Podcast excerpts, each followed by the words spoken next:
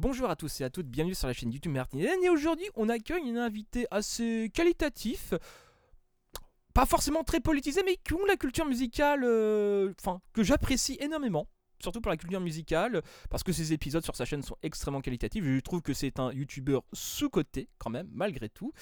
Et aujourd'hui, on va faire un entretien sur la décennie musicale des années 60 avec la dernière radeau libre de francophonie. Vas-y, introduis-toi, Claudie. Salut Martin, je ne sais pas comment prendre cette petite euh, imitation d'accent, mais merci beaucoup. Euh, ben ça va, ça va, ça va très bien. Bah, écoute, tu, n'as qu'à le prendre de la même manière dont je, euh, je prends les tacles anti-français dans, tes épi- dans tes épisodes, c'est-à-dire avec le sourire. Et puis, de toute façon, on est champion du monde, voilà. Il y a des, ouais, il y a des, il y a des tacles un peu partout, mais en même temps, bon, quand on est francophone en Belgique, euh, on ne peut qu'aimer et en même temps critiquer les, les Français. c'est en logique. même temps, les Français sont critiquables. hein. Je crois que j'en parlais avec, avec hier avec, un- avec une pote. C'était ouais, euh, sur quel aspect t'es content d'être français? J'ai répondu s- spontanément sur la bouffe et rien d'autre. ah mon dieu, ce racisme La anti-français banal. Il y a les paysages aussi qui sont pas mal. hein. Ouais, tout dépend lesquels, hein. Franchement, enfin bref, on va pas se lancer dans un truc parce que je sens que nos chers amis euh, un peu normis conservateurs vont, un peu roter du sang. Donc cette fois-ci, on a prévu de discuter de la décennie, euh, enfin si vous suivez depuis longtemps la chaîne, enfin depuis longtemps, depuis un certain temps on va dire, vous savez que je prends souvent comme référence les années 60, et là j'ai décidé que ça serait la cour de récréation, on va parler de cette décennie musicalement parlant, qui est selon moi très intéressante, et j'ai trouvé que ça serait sympa de- d'en discuter avec l'invité, voilà, parce que voilà, je, suis dans le partage, voilà. Oui, non, mais merci en effet de pouvoir me donner euh, l'occasion bah, d'en discuter de manière un peu euh, formelle et informelle. Et je pense en fait c'est vraiment une, décennie qui a, changé énormément de choses, qui est vraiment pivot pour plein de, pour plein de choses, et en particulier pour la musique populaire, mais tous les arts en général. Il y a plein de choses qui se sont passées dans, ces décennies, que ce soit du point de vue social, culturel, même technique, et qui a eu une influence encore aujourd'hui sur, nos manières de concevoir la culture, la musique, tout ça. Donc je pense que c'est vraiment intéressant d'en parler, même d'un point de vue plus politique en fait. Effectivement, les années 60, effectivement, ça va roter du sang euh, sur les. euh, Alors, je conseille aux gens d'écouter d'abord l'épisode sur mai 60, enfin l'épisode basique sur mai 68, et comment dirais-je Et cette, euh, cette émission sera en deux parties. La première partie sera chez votre serviteur, et la deuxième partie sera chez l'invité. Parce que à un moment donné, YouTube Monnaie, abonné, tout ça, hein, voilà. On va pas non plus, voilà, on vit dans une société, on vit, dans- on est sur YouTube. Donc voilà, la première partie couper le- la chose en deux. Voilà, et la première partie sera ici. Et la seconde partie sera disponible assez rapidement chez la chaîne du copain que je relayerai allègrement. Euh, voilà, ça, au moins c'est dit. Donc voilà, donc ici c'est la première partie, la deuxième partie chez lui. Il aura son propre montage, il fera ses vignettes, etc., etc. Donc voilà. Qu'est-ce que. Donc, introduisons le sujet. Les années 60, chez Radio Libre de Francophonie, qu'est-ce que c'est, musicalement parlant? Qu'est-ce que c'est musicalement parlant? Bah, c'est déjà plein de choses, Mm. mais c'est surtout l'apparition, c'est bon, c'est un peu une porte ouverte de dire ça, mais Mm. c'est quand même l'apparition de ce qu'on va appeler la pop musique, en vérité. C'est la musique qui, euh, d'abord part de, du, du folk, du rock, de tout ce qui va être expression à la fois populaire et commerciale, pour ensuite se, se cristalliser et apparaître vraiment comme une musique mainstream, la musique pop, qui, qui, qui- qui va avoir plein de, de sous-genres différents, et notamment le psychédélisme. hein. On en avait beaucoup parlé euh, avant. Les années 60, c'est surtout l'époque du psychédélisme, avec euh, énormément d'influences euh, autour de ça. Moi, je pense qu'on peut surtout dire que les, années 60, c'est avant tout des, une, une- décennie de lutte politique. Et que c'est parce que c'était des luttes politiques, des luttes sociales, que la musique, la culture ont suivi pour être un peu à la fois le porte-voix, mais aussi le, témoin de tout ça, je crois. effectivement, c'est un peu ce que j'avais, ce que j'avais un peu, euh, un peu pensé sur, euh, sur les luttes, euh, vraiment parce qu'il y a eu l'été, enfin il y a eu le, Summer of Love, voilà, mais après il y a eu l'été des luttes aussi qui a suivi très peu de temps après en 68, parce que ce n'est pas, le 68 n'est pas été qu'en France, ça a été un peu partout en, Europe, je crois en Europe de l'Est, si je dis pas de bêtises, même dans les Caraïbes, ben voilà, c'est à dire que les années, enfin cette décennie avait brassé énormément, c'était une période d'effervescence, euh, quand intellectuelle avec, euh, avec notamment Guy Debord en France, euh, voire même d'un mouvement un peu plus large, parce qu'on commençait vraiment à critiquer beaucoup l'URSS, beaucoup aussi en même temps l'impérialisme américain, c'était bah, notamment en France Enfin, je vais prendre souvent l'exemple français parce que c'est celui que je connais le mieux, avec le revue Socialisme et Barbarie, etc. etc. Et donc, à un moment donné, bah, euh, bah, ce qui a débouché mécaniquement, ça ne pouvait que déboucher quelque part sur, les, sur des révoltes, quoi, tout simplement. Donc, notamment, la, comment dirais-je, voilà, c'est, euh, comment dirais-je, la, traîtrise du PCF. Nous avons Georges Marchais, qui à l'époque était le secrétaire, qui avait craché sur les grévistes, sur les étudiants, etc. etc. Bon, voilà, quoi. Donc, euh, je crois, même comparant ce, ce, soulèvement à une révolte petit bourgeois qui était contre les, contre, dirais-je, les, intérêts du prolétariat, alors qu'il bon, y a eu quand même 10 millions de grévistes quand même en France. Bon, estimation un peu haute, mais on va dire entre 7 et 10 millions, ce qui est quand même, quand même assez, euh, assez dingue quand on y pense. Mais enfin bref, c'est vrai que les années 60, c'est un peu ce que, je reproche, ce que je reproche un petit peu actuellement à la contestation sociale, c'est qu'elle reste dans cette posture, entre guillemets, de prof, de nous savons, nous avons les sciences humaines, effectivement, ce qui peut quelque part s'expliquer. Enfin, en tout cas, c'est logique, on va dire, c'est pas ça que je crache fondamentalement, mais disons que ça reste, ça s'enferme dans cette posture de prof, et finalement, ce qui faisait un petit peu l'attrait, on va dire, ou, là où ça débordait, où moi ça devenait extrêmement intéressant selon moi, même en termes de, voilà, de ralliement, etc., c'était, bah, la contestation n'était pas juste une posture de, professeur, de prof ou de, sachant, c'était aussi le, moteur d'une création musicale extrêmement riche.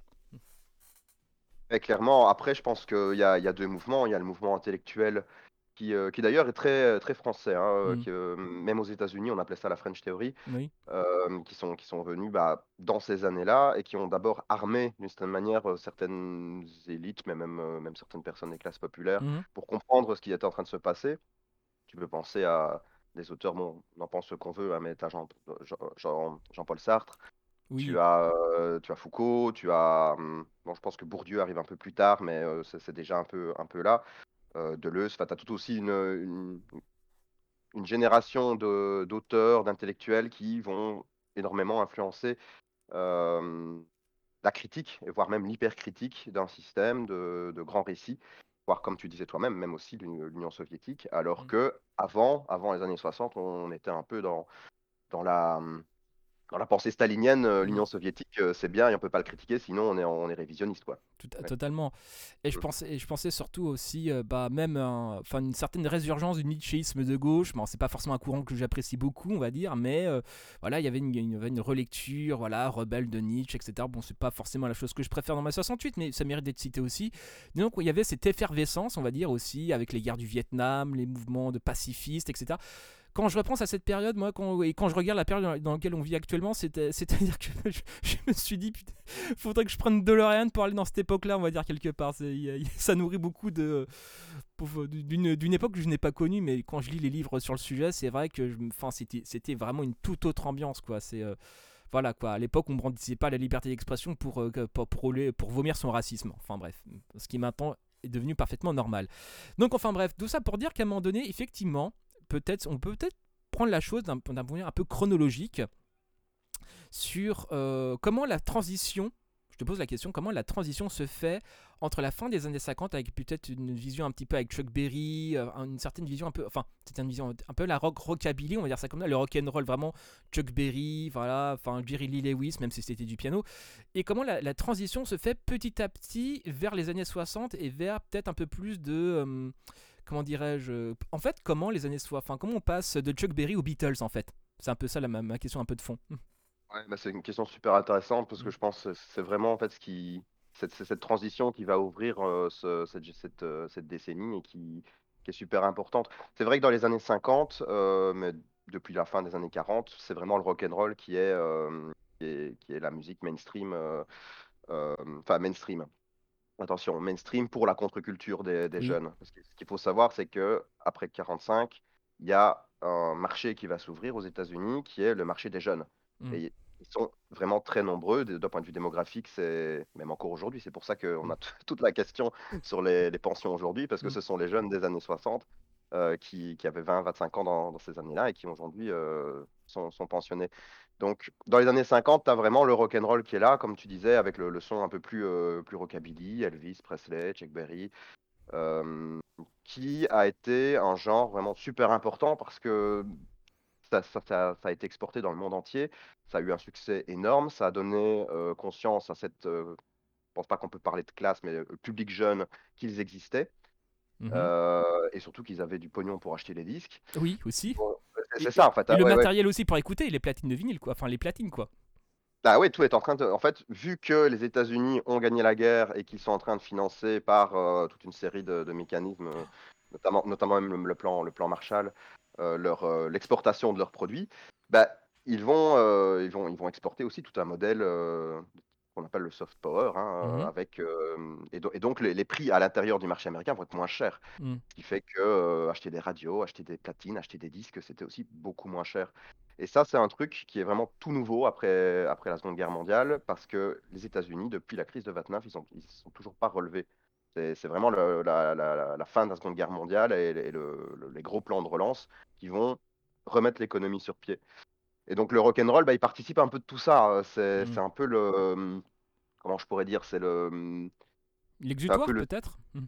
ah moi je dirais le signe du triomphe américain en fait, D'accord. sur le monde heu, un exutoire, heu, alors c'est un exutoire pour les jeunes Mmh. qui, bah, oui, naissent dans un monde, qui est un peu le monde d'après, Mmh et qui écoutent cette musique qui est, alors, heu, bon j'a j'allais dire violente et agressive, mais il y a il y a quand même quelque chose de l'ordre de l'agression et de la et de la violence dans cette musique par rapport à la la variété qu'on entendait avant, quoi.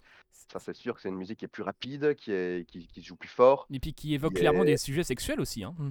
qui est en lien en effet avec la danse, avec, heu, bon, heu, Elvis était était était moqué, on l'appelait Pelvis parce qu'il il balançait du du bassin et en effet, c'est tu quelque chose un peu alors ça c'est une critique, heu, réactionnaire et conservatrice de Mmh. penser que c'est sexuel, parce Mmh. qu'en vérité, qu'est-ce qu'ils faisaient, heu, qu'est-ce que que faisaient les rockers et Elvis et cetera? Mmh. C'était simplement de chanter et de danser comme on faisait à l'église, heu, dans le sud des États-Unis. Tout à C'était en fait, fait oui. une, une une, sorte de de de lecture extatique, de de de la foi, en fait et d'ailleurs, le lien le lien entre, rock'n'roll et spiritualité est est parfois ténu, hein, chez certains artistes. Bah, je pense je pense notamment à Ray ouais. Charles hein, aussi par rapport à ça. Ouais, bah, Ray Charles, c'est clairement ça. Ray Charles alors Ray Charles, on peut pas dire qu'il fait vraiment du du rock'n'roll. D'ailleurs, lui, il vient par la par le biais du folk et de la country, Mmh étonnamment. Heu, mais il va en effet séculariser, de du le gospel, c'est clair, donc Bah, clairement. C'est Ouais, ouais. disons qu'il participe pas au rock'n'roll, mais il participe un petit peu à ce mélange des genres entre gospel, rhythm and blues, heu, enfin il fait un peu ce ce mélange un petit peu on pourrait le dire à l'époque blasphématoire quelque part aussi.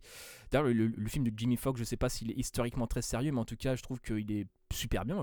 J'aime bien le film Ray, je l'adore on va dire. je trouve je trouve qu'il est très juste ce film, bon après voilà, je je je n'ai pas vécu cette période-là, mais je pense qu'il est très juste, heu, notamment sur ce qu'il, ce qu'il fait transpirer de de cette musique et en Mmh. effet, ben, Ray Charles, c'est quelqu'un qui vient de bon lui lui en fait il écoutait Nat King Cole, donc c'était Mmh. vraiment la variété américaine, bon variété, heu, a afro-américaine quand même, mais Mmh. finalement c'est assez mainstream ce qu'il écoute et lui Mmh. il arrive à faire un à apporter un peu de gospel, un peu de country, donc de la musique très populaire là-dedans et je pense que c'est un peu peut-être ça je vais peut-être beaucoup le dire dans cette, dans cette discussion, Ouais. mais les années 60, c'est un peu ça. C'est sorte de mélange entre la culture, heu, commerciale mainstream et la culture populaire folklorique qui va, heu, on en parlera un peu tout à l'heure, mais Mmh. voilà, Bob Dylan, les Beatles, les Rolling Stones, c'est vraiment complètement ça Mmh. et ça devient de la musique complètement mainstream. C'est ça ce qui est intéressant, heu, comment de la musique qui est, de base, de niche, Mmh plutôt, plutôt underground, Mmh. voire, Politique. voire très Ouais, parfois très politi très politique ou très, heu, parfois lié à des groupes sociaux bien définis, Mmh va devenir, heu, va devenir une musique mainstream, quoi. Tout à fait. En tout cas, il y a un style qui va passer de la niche à un à être la norme en fait, tout simplement quoi. Mmh. ouais, c'est ça, c'est ça. Et donc si tu veux, dans les années 50, bah, tu as vraiment le rock and roll qui est ultra important, mais heu, vers la fin de de vers la fin de la décennie, heu, des années 50, ça commence un peu à s'étioler. Parce que déjà toutes les grandes, vedettes, parce que le rock and roll fonctionnait beaucoup aussi sur le le le la vedette, plus la vedette que le groupe. Mmh beaucoup de vedettes en fait vont, vont vont quitter de près ou de loin le le le rock'n'roll. Tu as Elvis, je crois que c'est en 57 ou en 58, Mmh. qui devient, heu, bon, c'était quand même une sorte de, mmh, qui devient soldat et Mmh d'ailleurs, il y a toute une propagande qui est faite autour du, je crois que c'est c'était le caporal, c'était le caporal Presley qu'on l'appelait? Je crois, je Heu, suis pas sûr, mais je crois oui. Mmh. caporal me semble qu'il était caporal. Mmh. Euh, on a fait on fait toute une propagande autour du caporal Presley. On fera d'ailleurs la même chose avec Johnny Hallyday en France. Mmh Euh, et donc ça a déçu aussi énormément de jeunes qui écoutaient ça, heu, d'un point de vue contre-culturel Mmh. et un peu plus, contestataire. Même si on on est d'accord, le rock and roll est contestataire dans l'écoute, Mmh. mais pas tellement dans la production, hein. Les les textes ne sont pas hyper contestataires comme le seront dans les années 60. Après, c'est Donc contestataire aussi, par exemple, je, je- je- il y a notamment des, comment dirais-je, des, euh, des anecdotes de Chuck Berry qui, euh, enfin voilà, vu qu'il était, euh, vu qu'il était noir, on va dire ça comme ça, bah euh, allait dans les clubs pour jouer, on va dire, avec son groupe. Et à un moment donné, bah, euh, le, sauf que les gars, ne, ne- les, gars les, enfin, les, les, les mecs du bar ne le, le payaient très rarement. C'est bien qu'à un moment donné, bah, Chuck Berry a développé une espèce de comportement de gros con, mais dicté quand même par les circonstances, où il exigeait d'être payé en liquide en avance. Et euh, le succès aidant, c'est des fois le succès une fois qu'il est devenu vraiment euh, voilà Chuck Berry, vous pouvez pas le mépriser même s'il était noir en fait, même dans les États du Sud, bah, en fait, il lui arrivait par moment de prendre le pognon et pas faire le concert. Donc voilà, mais voilà parce qu'avant il s'était fait enfler, il faisait des concerts, machin, et le gars, le, les mecs lui disent ouais dégagez, euh, dégagez les Renois quoi quelque part. Donc à un moment donné, ça l'a, ça, ça a un peu donné un petit peu cette, voilà, cette image un peu sulfureuse de mec malhonnête, etc., etc. Donc bon, c'est euh, même si Après, je fait partie. Il fait partie aussi tout un lot d'artistes, Mm. notamment, bah, qui sont qui étaient qui signaient chez Chess Records Mm. et qui étaient quand même reconnus pour être des artistes, heu, qui qui aimaient bien aussi aussi le luxe, hein. Mhm. À un Bon voilà, mais quand tu viens d'en bas, c'est t'apprécies d'avoir des trucs. Hein. ouais, bah, c'est ce qui a expliqué aussi, heu, le le succès, heu, un peu flamboyant d'Elvis, hein, Mm. sur la fin, voilà, c'est en fait, c'est des types qui sont des prolos et qui, Mm. se mettent à avoir un succès de fou du jour au lendemain et bon, voilà, est-ce qu'on bon, je moi, je suis pas spécialement, heu, sur, heu, sur la polémique à ce niveau-là, Oui. mais comme je te disais, il y a voilà, il y a plein de de de vedettes qui vont, fin des années 50, commencer à à à quitter le la musique et faire étioler un peu le succès du rock and roll. Donc tu avais Elvis, tu as Little Richard, qui est quand Mhm. même assez connu aussi à l'époque, qui lui devient prêtre. Et Jerry Heu, Lewis, on va pas parler de sa cousine, promis. il se marie il se marie avec sa cousine qui, je crois, avait 13 ou 14 ans. Maintenant, heu, apparemment dans le sud, c'est quelque chose qui se faisait, heu, qui se faisait assez, assez à l'époque, mais ça a quand même choqué, heu, énormément de gens, Ah, J'imagine, oui, j'imagine. Hem, donc tu vois, tu as toute une série de choses comme ça qui se Chuck Berry, lui, en fait, se fait avoir, lui, on lui fait une Charles Manson, c'est-à-dire qu'on l'arrête, heu, à la frontière de 2 États avec une mineure, Mhm. et et donc bah, il je pense je pense qu'il je pense qu'il a fait de la prison ferme, hein. Mhm. Et donc bah, voilà, en fait, tu as plein de vedettes dans le rock and roll qui sont, qui qui Qui ont vraiment un, qui ont un deux, enfin qui ont un casier judiciaire, des, des fois pas pour des bonnes raisons quoi. Eh, soit elles ont un casier du judiciaire, soit euh, ça se, comme je te dis, ça se, ça s'éteint, ça, ça, ça retombe. Et en effet, bah, le rock and roll, ça commence début des années 50. Un genre qui dure plus de 10 ans, c'est quand même en général assez rare, surtout Mm. si ça reste mainstream. Et donc, tu vas avoir en fait une période d'un peu de, de, de trouble et de vide, euh, de vide euh, musical, Mhm. mais à la fois musical, politique, social. C'est assez Mhm. particulier. Ce, ce tournant des années 60, oh, allez, grosso modo de 57 à 62, 63. Mm. euh, moi, j'estime souvent. J'estime en fait. Ouais, vas-y. je dirais, plutôt 62. Et d'ailleurs, pour la petite anecdote, en fait, euh, John, l'idole ultime de John Lennon, voire même les Beatles dans, le- dans leur premier temps, avait la banane et le perfecto. Et la Baker, euh, le modèle absolu de John Lennon à l'époque, quand il se lançait, c'était Elvis Presley. D'ailleurs, il disait Oui, euh, je, je, je meurs de ne pas être Elvis Presley. Donc, il, Bah, il- Elvis il ne Presley, sera que John Lennon, quelque part. Elvis Presley, Buddy Holly, ouais, il y, a- il y en a, il y a toute une série Mm. euh, de- d'artistes qui viennent du rock and roll ou du Mm. rockabilly.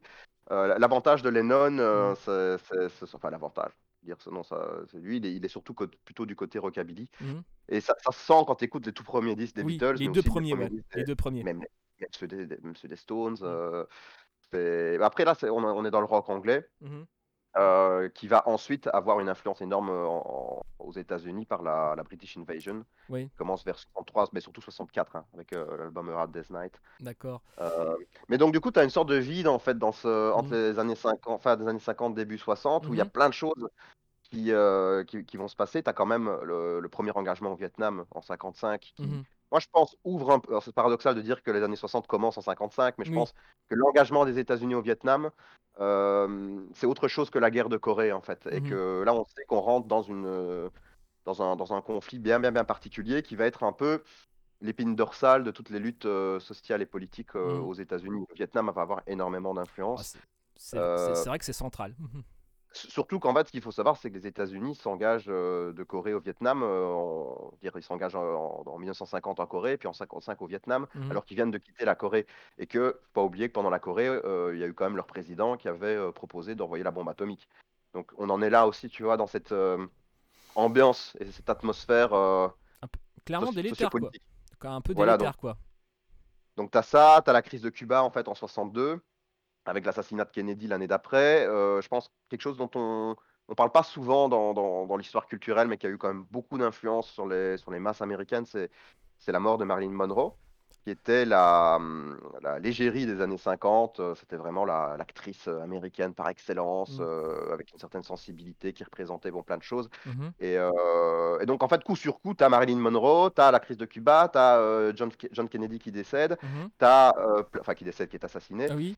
Tu as, tu as plein de, de manifestations euh, pour les droits civiques. Bah, euh. Le discours de Martin Luther King au Capi, enfin je vais pas dire au Capitole, mais euh, son discours à I Have a Dream, il l'avait fait en quelle année? Je crois que c'est 63. 63 Je crois que c'est 63. Je Ouais. d'ailleurs, de, Oui. lequel, lequel, lequel discours où il y avait Bob Dylan, Qui Joan faisait la première partie, oui, qui faisait la première partie, ouais. Hmm. Mhm. Enfin, la première partie de Martin Luther King. En, en août, en août 63, en effet, euh, de- une sorte d'énorme festival comme ça. Je Mhm. pense que c'est devant le Capitole, je suis pas sûr exactement Non, c'est le- avec l'obélisque là, je sais plus comment ça s'appelle. Enfin, c'est le Capitole, c'est là où ils se réunissent, mais C'est le Memorial je crois, je suis pas sûr. Vous mettez dans les commentaires parce que là, j'avoue, on a enregistré le matin, on a un peu la tête dans le cul, euh, on n'a pas forcément Wikipédia dans la tête. Donc ouais, et- Je pense, je pense que c'est le Memorial Lincoln. euh, Et ouais, en effet, c'est radiodiffusé, c'est télédiffusé. et C'est un, sup- c'est un discours qui est, qui. Vraiment très important. Parce que qu'il faut encore une fois aussi euh, bien, bien, bien se rendre compte, c'est qu'aux États-Unis, tu as plusieurs, euh, plusieurs Amériques en fait. hein. Mhm. Tu as l'Amérique, euh, on va dire, euh, enfin les États-Unis du Nord, Mhm. euh, qui sont quand même beaucoup plus industrialisés, beaucoup plus culturellement démocrate, on va dire. dire- Dém- ouais, démocrate, mais pas spécialement, pas spécialement sur le plan du, du parti, hein, euh, parce que tu as des, t'as des États dans le Nord qui sont aussi très républicains, ça, Mhm. ça- ça va dépendre des sociologies. Mais, mais oui, c'est plus, c'est, plus, c'est plus progressiste en gros. Voilà, En gros. plus- comme on dirait là-bas, c'est plus libéral. D'accord, ok. Le mot a été Euh, lâché, le mot a été lâché. Et t'as le Sud en fait qui, qui reste malgré, euh, malgré bon, la, la déségrégation, malgré tout ça, bah, qui reste quand même euh, ultra, ultra conservateur, ultra euh, raciste aussi. Je crois. Et quand on commence les années 60, il y a encore la ségrégation dans le Sud. Oui, parce que je crois même au- dans un lycée ou dans les États du Sud, ça avait fait polémique parce que des, des élèves, euh, enfin des filles noires avaient entré, été entrées dans un lycée ou, dans une école. Euh, Il y, a y a eu ça, j'ai oublié, j'ai oublié le nom de la, de la jeune fille en question, mais il y a une fille qui, est, euh, qui était donc euh, afro-américaine et qui était Mhm. entrée dans, un- dans une université. Mhm. Et c'était la première euh, étudiante noire américaine euh, dans une université et elle s'était fait lyncher, mais à la télé, hein, même. Oui. euh, y avait, il y avait- c'était- c'est fou. Enfin, lyncher, alors attention, non, euh, quand même euh, dire, dire les choses. Elle s'était fait lyncher, elle s'était fait insulter publiquement, euh, harceler dans la rue, on lui jetait, des- je pense que, je sais pas ce qu'on lui jetait dessus, mais c'est pas un lynchage, s'est pas faite. euh, C'est pas un lynchage littéral au sens littéral, mais disons qu'il y a eu, euh, il y a eu un, harc- il y a eu un harcèlement, quoi, tout simplement, quoi. Ouais, non, c'est parce que vaut, mieux- vaut mieux préciser, parce que quand on parle de lynchage aux États-Unis, il y en a eu aussi. Aussi, Donc, euh, quand on aime bien distinguer les choses. Mm. Elle, elle ne s'est pas fait lyncher au sens, au sens strict,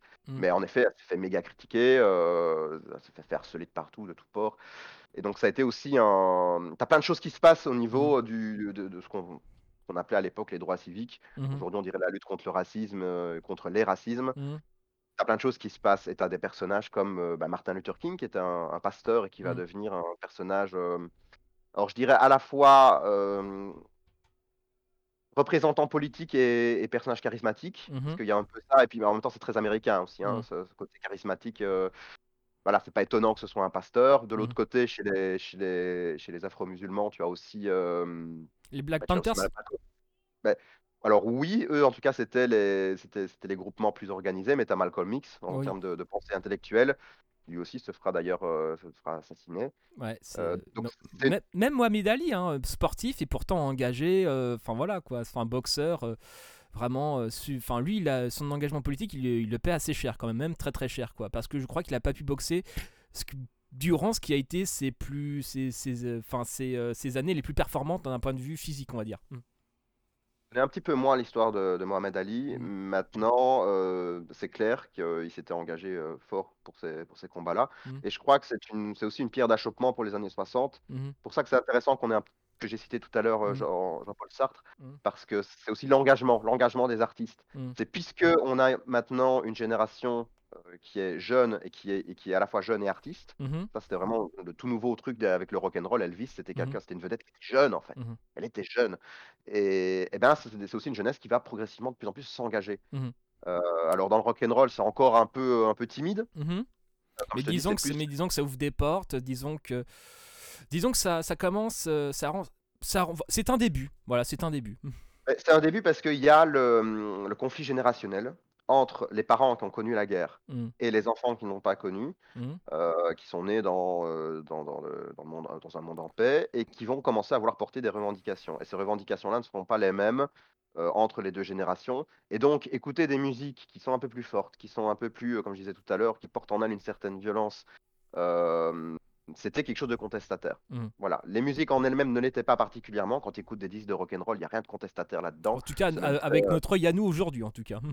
Beh, l'écoute en elle-même l'était. C'est-à-dire Mmh. que mettre, heu, acheter un disque de Chuck Berry et l'écouter à fond sur ta platine, alors que tes parents, heu, ils écoutaient, je sais pas, du Luis Mariano, c'était quelque chose de de C'était du sale métal, quoi, c'est comme si mettais du black metal à fond les ballons, quoi, aujourd'hui. C'était subversif et alors pareillement, les petits frères qui écouteront du psychédélique quelques des des enfin de la musique psychédélique quelques années après, bah, par rapport à de à à Elvis, à Chuck Berry, à Little Richard, c'est complètement subversif aussi. C'est vrai. Hem, donc c'est ça ce qui est intéressant en fait de Mmh. voir aussi que tu as, hem, le le le rock and roll il il fait il fait 2, heu, il fait il fait quelque chose d'assez paradoxal puisque d'une certaine manière, il apporte quelque chose de subversif, voire il il va à l'encontre de la ségrégation Mmh. parce que c'est vraiment une musique qui fait, heu, l'alliance entre, heu, la tradition country blanche, Mmh. rurale, heu, américaine et la tradition, Blues? afro-américaine, voire même soul et gospel. Mmh. Donc tu as une sorte d'alliance de de Mmh. de de ça dans dans le son. Mmh Mais par contre, comme tu le disais tout à l'heure, les artistes noirs vont encore avoir beaucoup de mal à, se produire sur le le le plan na fé fé enfin, sur le plan fédéral, national, Mmh. même, même s'exporter. Chuck Berry, c'est un peu c'est un peu un cas d'école, à l'envers. C'est-à-dire que lui, il a été il a été très, très, très reconnu parce que c'était c'était le patron. Mais qui c'est, heu, qu'on qu'on écoute le plus souvent dans quand on parle de rock and roll, ça va être Elvis, Jerry Lee Lewis, c'est plutôt des blancs.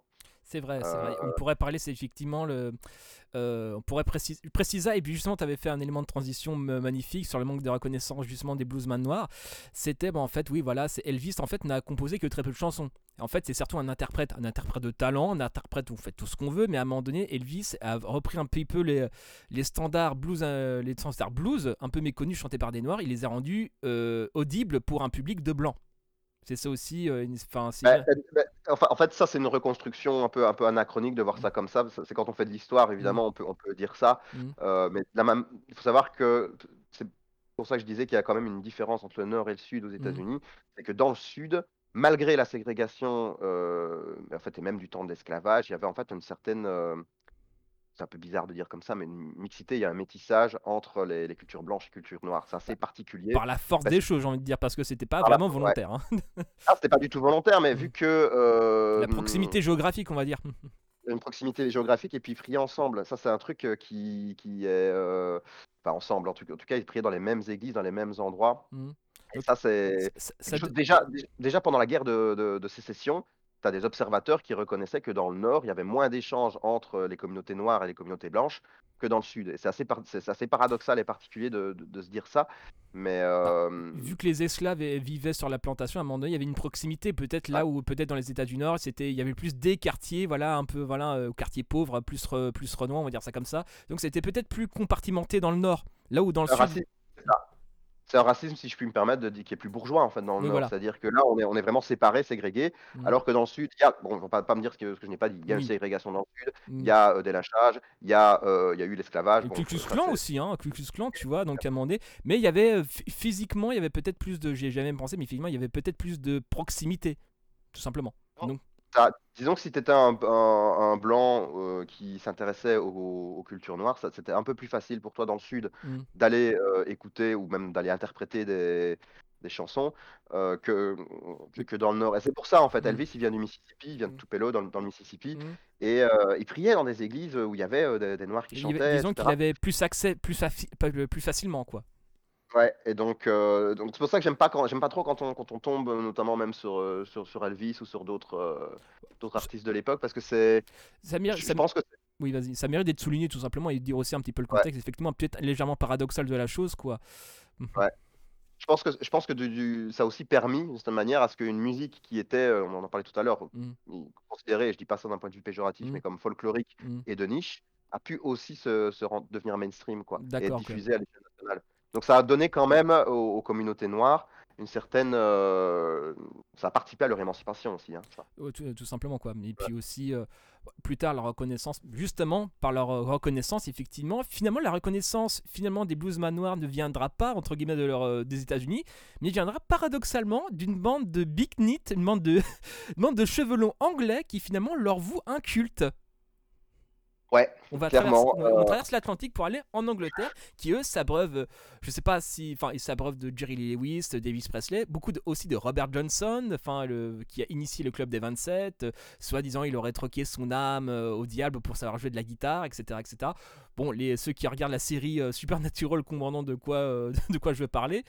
Donc voilà, donc la reconnaissance finalement des, des bluesman noirs, en fait, B.B. King, etc., viendra plutôt de l'autre côté de l'Atlantique.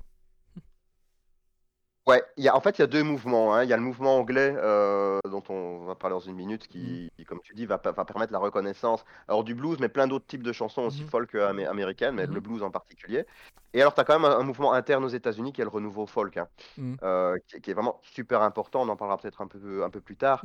Mais, euh, mais en Angleterre, si tu veux, tu, tu vas voir donc aussi pareillement sociologiquement comme aux États-Unis une, Mhm. jeunesse euh, entre guillemets surpuissante d'un point de vue euh, économique qui va donc euh, il va donc avoir une énorme demande et une offre très importante de, de nouvelles musiques.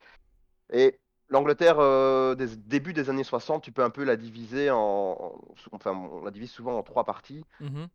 T'as ceux qui euh, adoraient le rock and roll et qui écoutaient la musique rock and roll mainstream des années 50, Mhm. euh, qui commençaient déjà à devenir vieillottes à l'époque C'est vrai, c'est vrai. c'était déjà un peu vieillot, c'était déjà un peu conservateur, mais conservateur le point de vue musical, un peu plus Mhm. vintage, si tu veux, d'écouter du rock and roll. Mhm. Et ça, ça va donner un groupe, le groupe des Beatles. Voilà, vraiment, Voilà. le- les Beatles, c'est les rockers. Euh, c'est d'ailleurs très lié aux scènes euh, en Allemagne. Oui, Par bah, hasard, euh, ils- ont joué, en ils ont joué en Hambourg pas mal de temps. D'ailleurs, ils, ont, ils avaient eu des problèmes parce que George Harrison, c'était le plus jeune du groupe. Bah, il a eu des problèmes parce qu'il n'était pas majeur, d'ailleurs, à l'époque. j'ai fait dépuceler à Hambourg. Ouais. Aussi, c'est vrai.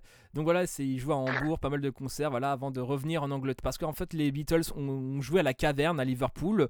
Bon, il y a eu un petit succès, mais rien de transcendant. Donc, ils, sont, ils ont été quelques temps, je, enfin, je sais pas combien de temps d'ailleurs, je sais plus, à Hambourg pour euh, un peu se faire la main. D'ailleurs, euh, à, à l'époque, le batteur, c'était pas merde Ringo Starr, mais c'était Pete Best, si je me souviens bien. Ouais. Pete Pete Best. Best, ouais. Et donc ils reviennent, ils reviennent en Angleterre pour euh, voilà pour rejoindre la caverne. Là, le succès, enfin vu qu'ils sont beaucoup plus, enfin ils, ils s'amé- ils se sont améliorés en tant que musiciens, il y a un, un succès un peu plus, euh, un peu plus à la clé. Et donc ils enregistrent le premier album. Et donc là, le- juste avant l'enregistrement du premier album, euh, Pete Best se casse en disant ouais Nick Sarah, ce, ce- groupe c'est de la merde, je me, je me barre. Je sais plus si on l'a viré ou s'il est parti de lui-même. Et donc on était obligé, enfin je, je sais plus qui a cherché le, le batteur, mais ils ont trouvé un peu Ringo Starr un peu à la dernière minute pour enregistrer le premier album.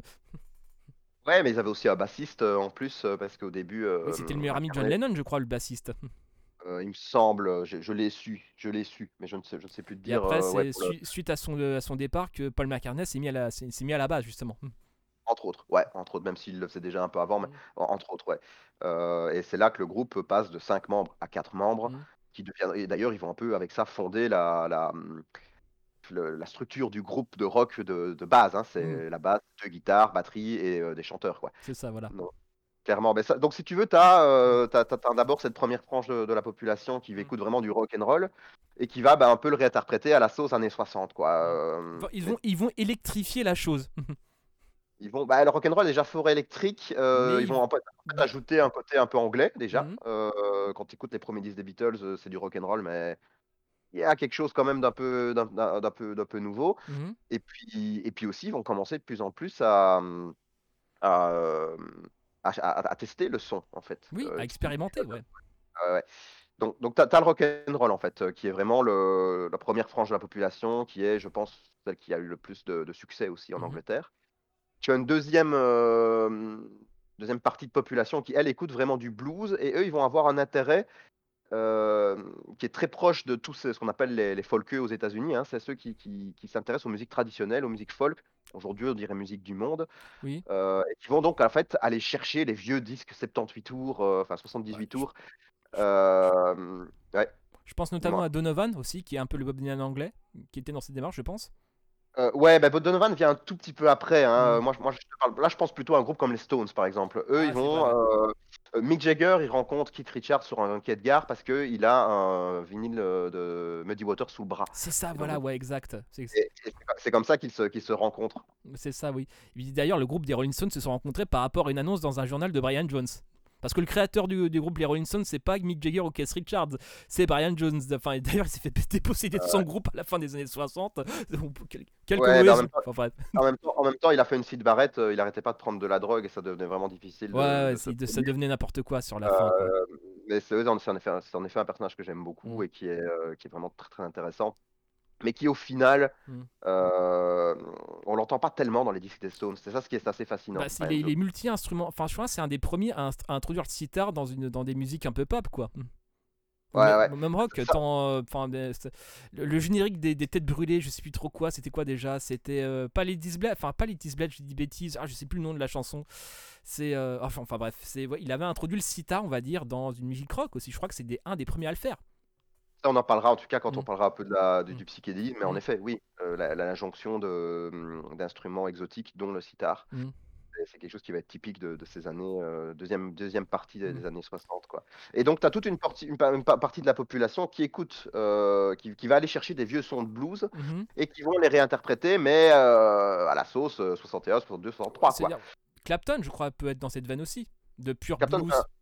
Ouais, il vient un peu plus tard aussi, Clapton. Hein. Euh, là, tu as, vraiment des groupes, euh, c'est encore très primitif. Ah merde, c'est vrai que John Mayall, enfin Eric Clapton et John Mayall, c'est euh, les Blues Breakers, c'est un peu plus tard, c'est vrai. Ouais, mais après, de toute façon, euh, les types qui ont du succès après euh, commençaient déjà à faire de la musique en soirée avant. Donc, même s'ils sont pas connus, on pense par exemple, au, je parlais tout à l'heure du Jefferson Airplane. Mmh. Avant le premier album, ça faisait déjà deux ans qu'ils faisaient de la musique. C'est vrai, Et pareil, pareil pour les Beatles. Donc, il y a ça aussi. Et ce qui est intéressant en fait avec cette partie de population mmh. qui écoute du blues, c'est qu'ils font un travail de recherche. Tu sais, à l'époque, il n'y a pas Spotify, il n'y a, pas- a pas YouTube, c'est assez compliqué d'aller chercher des, des musiques et c'est un vrai travail presque de, d'archéologie parfois, d'aller chercher des disques d'il y a 10-15 ans. C'est vrai, euh, parce qu'en plus, bah, il n'y avait pas Internet, donc ça devait importer. Bah, dire, c'est pour ça que ben, les, les, villes musicales, ce sont des villes portuaires. Euh, bah, pas tout le temps, mais ouais, ouais, bien souvent, mm. ouais, souvent, bien sûr. Euh, Liverpool, le, enfin, le, port de Liverpool, etc. Quoi. Donc à un moment donné, c'est. Mention, mm. mention, spéciale au Havre, qui a d'ailleurs une, très belle scène musicale. Mm. ouais. Mais tu, tu, as raison, ouais, tu, tu, as entièrement raison. Et tous ces disques qu'on importait, qu'on parfois il y avait des, des, types qui faisaient, euh, je sais pas, 50 km en train pour aller chercher un disque. Mmh euh, euh, McCartney expliquait dans une interview que il avait traversé la ville, il avait été en fait jusqu'à Liverpool, jusqu'à Londres, donc il habitait à Liverpool, il allait jusqu'à Londres pour qu'on lui apprenne le putain d'accord de sol à la guitare. Parce qu'à l'époque, à l'époque, t'as pas, pas Google, donc tu peux pas taper oui, à quoi il ressemble l'accord de sol. Bah, bah, du coup, lui, il avait traversé euh, l'Angleterre pour le savoir. Bah, je crois aussi, je crois que c'était Mick Jagger qui disait de toute façon la meilleure, la meilleure, le meilleur moyen, le plus rapide de d'écouter la musique qui vous plaisait, c'était encore de la jouer. ouais, ben en fait, ça c'est aussi quelque chose. Allô, je t'entends plus. Ça c'est fascinant, c'est que euh, les artistes de cette époque-là avaient une mémoire. Ah, tu ne m'entends plus Allô, ouais. je, dis les artistes de cette époque-là avaient avait une mémoire et euh, un sens de l'interprétation musicale qui aujourd'hui, je ne veux pas dire que c'est que c'est que ça nous a quittés, mais en tout cas, il est vraiment très différent aujourd'hui. Bah, euh. disons qu'il y avait ce, un peu la débrouille et surtout entraîner, entraîner son oreille musicale sur les albums en fait. Parce que tu peux pas, tu peux. Moi, ce que un truc moi que je fais, que je fais beaucoup moi personnellement, c'est quand je vois une vidéo d'un live, je regarde beaucoup le positionnement des doigts des guitaristes. Je regarde beaucoup. Voire même le matériel, je peux observer, regarde, oui, il a un Vox. Puis, quand il, vu le look du Vox, je sais que c'est un AC15 ou un, AC30, etc. Donc on peut un peu tricher si vous voulez, même si on regarde pas euh, tablature, euh, telle chanson, telle chanson. Et mais eux, ils avaient, ils avaient juste le son. Et démerde-toi. C'était ça. Parce que tu n'as même pas le médium vidéo en fait encore à l'époque. Hein. Tu peux même pas, tu peux même pas regarder le positionnement des doigts sur durant un concert. C'est c'est démerde. Et bon, des fois quand tu avais l'artiste qui te plaisait, qui pouvait aller en concert, tu, devais payer une blinde, j'imagine, mais euh, tu pouvais pas avoir, le positionnement de ses doigts. Donc à un moment donné, c'était vraiment l'écoute, c'était vraiment l'oreille musicale. Enfin, tu étais condamné à, avoir une oreille musicale en fait. Ouais, après, après, si je peux me permettre de te reprendre, les concerts n'étaient pas si chers à l'époque, mais les mmh. disques non plus. Il faut vraiment savoir que dans les années 60, tu vas avoir. Euh, alors je sais pas si en termes économiques, heu, ça ça se ça ça se vérifie vraiment, mais une Mmh. sorte de déflation des prix Mmh. sur ce qui est, les ce qui sont les objets culturels. Mmh. Comme je disais tout à l'heure, les disques commençaient à vraiment valoir pas grand chose, Mmh. heu, et permettaient d'être vendus et achetés en masse. D'accord, Pour c'est ça vrai, d'ailleurs c'est qu'on les vrai aussi, ouais. Donc je pense que les concerts, concerts vont redevenir chers à partir du moment où les gens n'achètent plus de disques. C'est pas faux, ouais. C'est pas faux. Enfin, même les Doc Martens à l'époque coûtaient pas très cher, maintenant ça coûte une blinde. Enfin, c'est un autre sujet. Sans doute. Je ne sais pas. Je ne sais pas. La drogue était moins chère aussi, mais ça on en parlera quand on quand nous, quand on nous parlera sommes, nous sommes écoutés. Ne vous droguez pas, les enfants. Euh, Dites non à la drogue. Au, au moins une fois. Enfin bref, on continue. Ah mais je dis pas qu'il faut dire oui à la drogue, je dis juste qu'elle était pas chère à l'époque. Elle était pas chère. Bon, de là à dire encourager les jeunes. Alors là, les jeunes, vous droguez pas, c'est mort là. Donc, euh, enfin toute façon, maintenant les jeunes ils peuvent pas se droguer, ça coûte trop cher. C'est le, le pire, c'est que c'est vrai. Quand déjà le voit le prix des pâtes, bon déjà, bon, enfin bref, c'est un autre sujet aussi.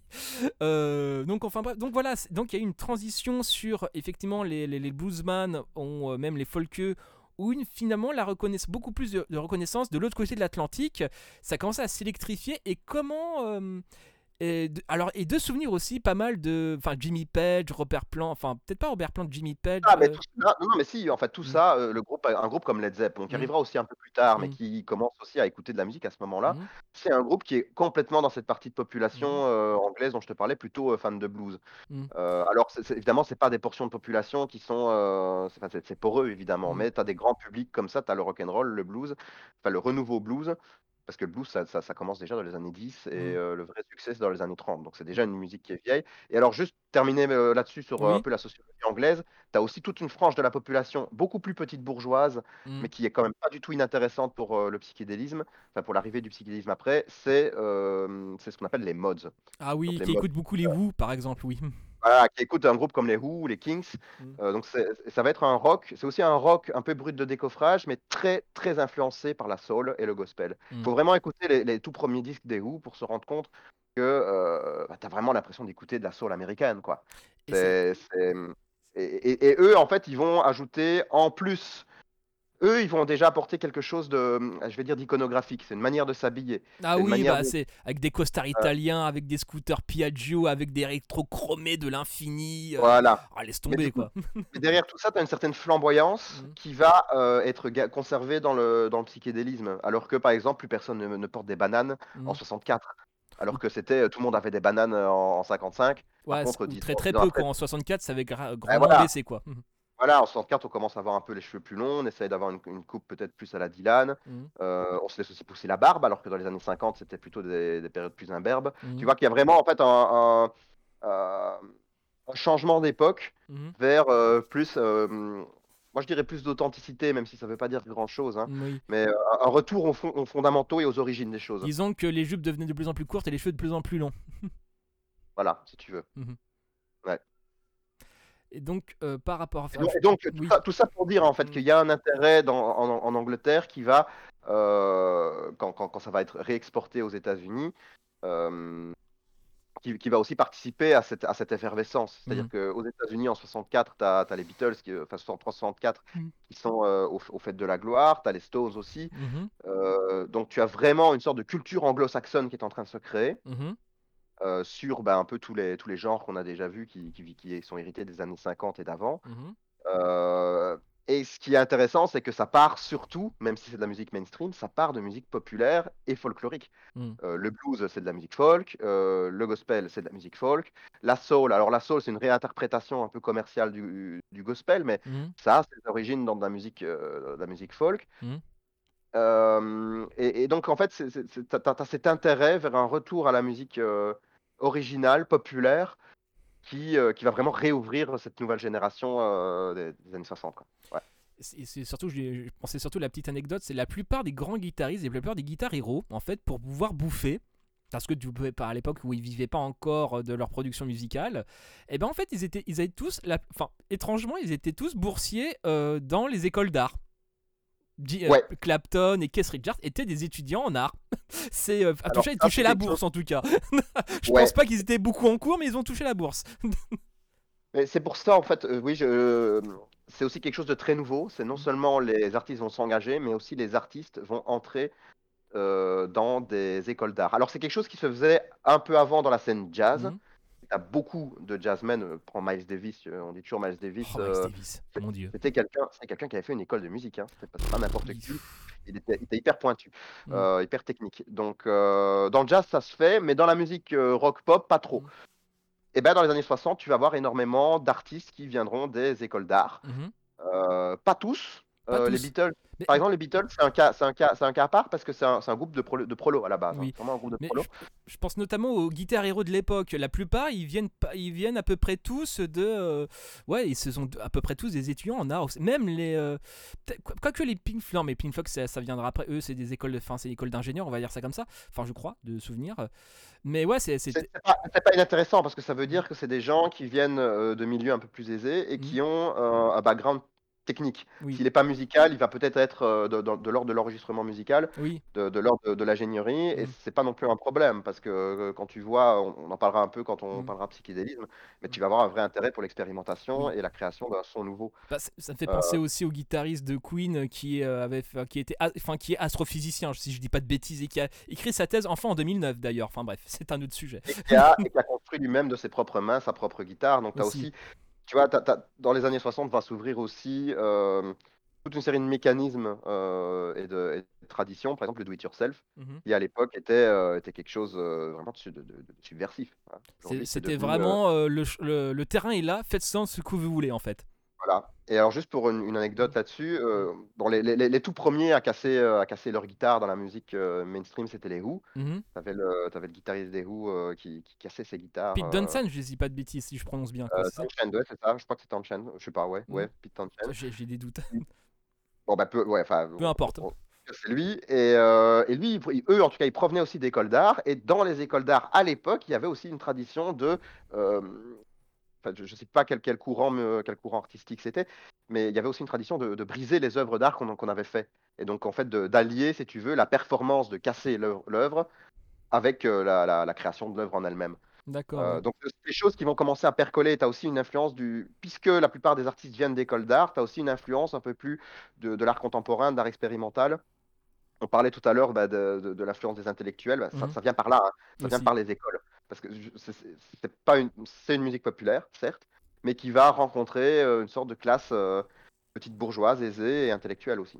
Et effectivement, je viens de recou heu, je viens de vérifier sur Wikipédia à l'instant même, c'est effectivement votre cher Sylvester se n'est pas trompé, c'est vraiment Pete Townshend. Donc à un moment donné, voilà, nous sommes extrêmement pointus, nous sommes nous sommes l'équipe des gros cerveaux. Ah, on est sérieux, hein. on est sérieux. En tout cas, on essaie. En tout cas, on essaie. Et donc par rapport à ça et donc, est-ce qu'on pourrait, heu, bah, effectivement c'est à partir vraiment de, de quelle an enfin, en tout cas, de quel album ou de quelle année, je pense qu'un album, c'est peut-être un peu plus intéressant d'en parler, où en fait on passe ce cap très radio, heu, enfin très radio de chansons de petites chansons rockabilly de ne 2 minutes pour à partir de quand de quel album et de quel groupe vraiment, on va dire on va dire vraiment le tournant commence vraiment à devenir intéressant, dans le sens de l'étirement des chansons?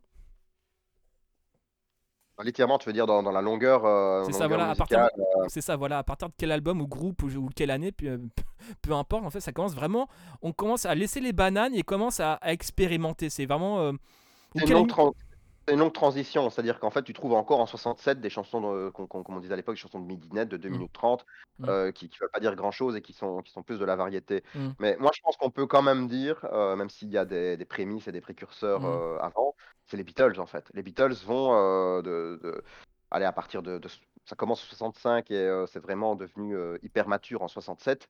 Tu vas avoir un étirement des chansons, un un rapport à l'expérimentation, qui va ouvrir cette époque dont dont je parle depuis tout à l'heure, heu, de de l'époque psychédélique. Mmh mh. Heu, mais ça, je me dis, on pourra peut-être en en discuter dans la partie où on va vraiment s'intéresser à à cette transition vers le Mmh. psychédélisme. Mmh mh. Parce que je me tu tu m'avais demandé, en fait, de de de prendre des des chansons pour Mmh faire des pauses musicales. C'est ça, oui. Donc j'ai donc j'ai choisi, en fait, heu, 4, heu, 4 chansons qui, moi, je pense, peuvent un peu, illustrer, voire, voire un peu cristalliser, cette discussion et les années 60. Oui. Donc je ne sais pas si étant Allons-y. donné qu'on qu'on qu'on parle, en fait, de mh. des luttes politiques, j'avais choisi, heu, les Staple Singers, Mmh mh. qui est un groupe à la base de gospel et mh. qui ont fait un peu ce que ce que Dylan a fait, heu, dans le folk, mais eux, ils l'ont fait au gospel, c'est ils l'ont rendu un peu plus électrifié et plus rock and roll Mmh. et ça, c'est une chanson qui s'appelle Freedom Highway et qui parle, bah, justement de ces marches, de ces longues marches, contestataires afro-américaines mais pas que, parce qu'il y avait aussi beaucoup de blancs qui participaient, Mmh euh, pour, bah, pour en fait arriver à ce fameux Civil Rights Act mmh qui abolit la ségrégation.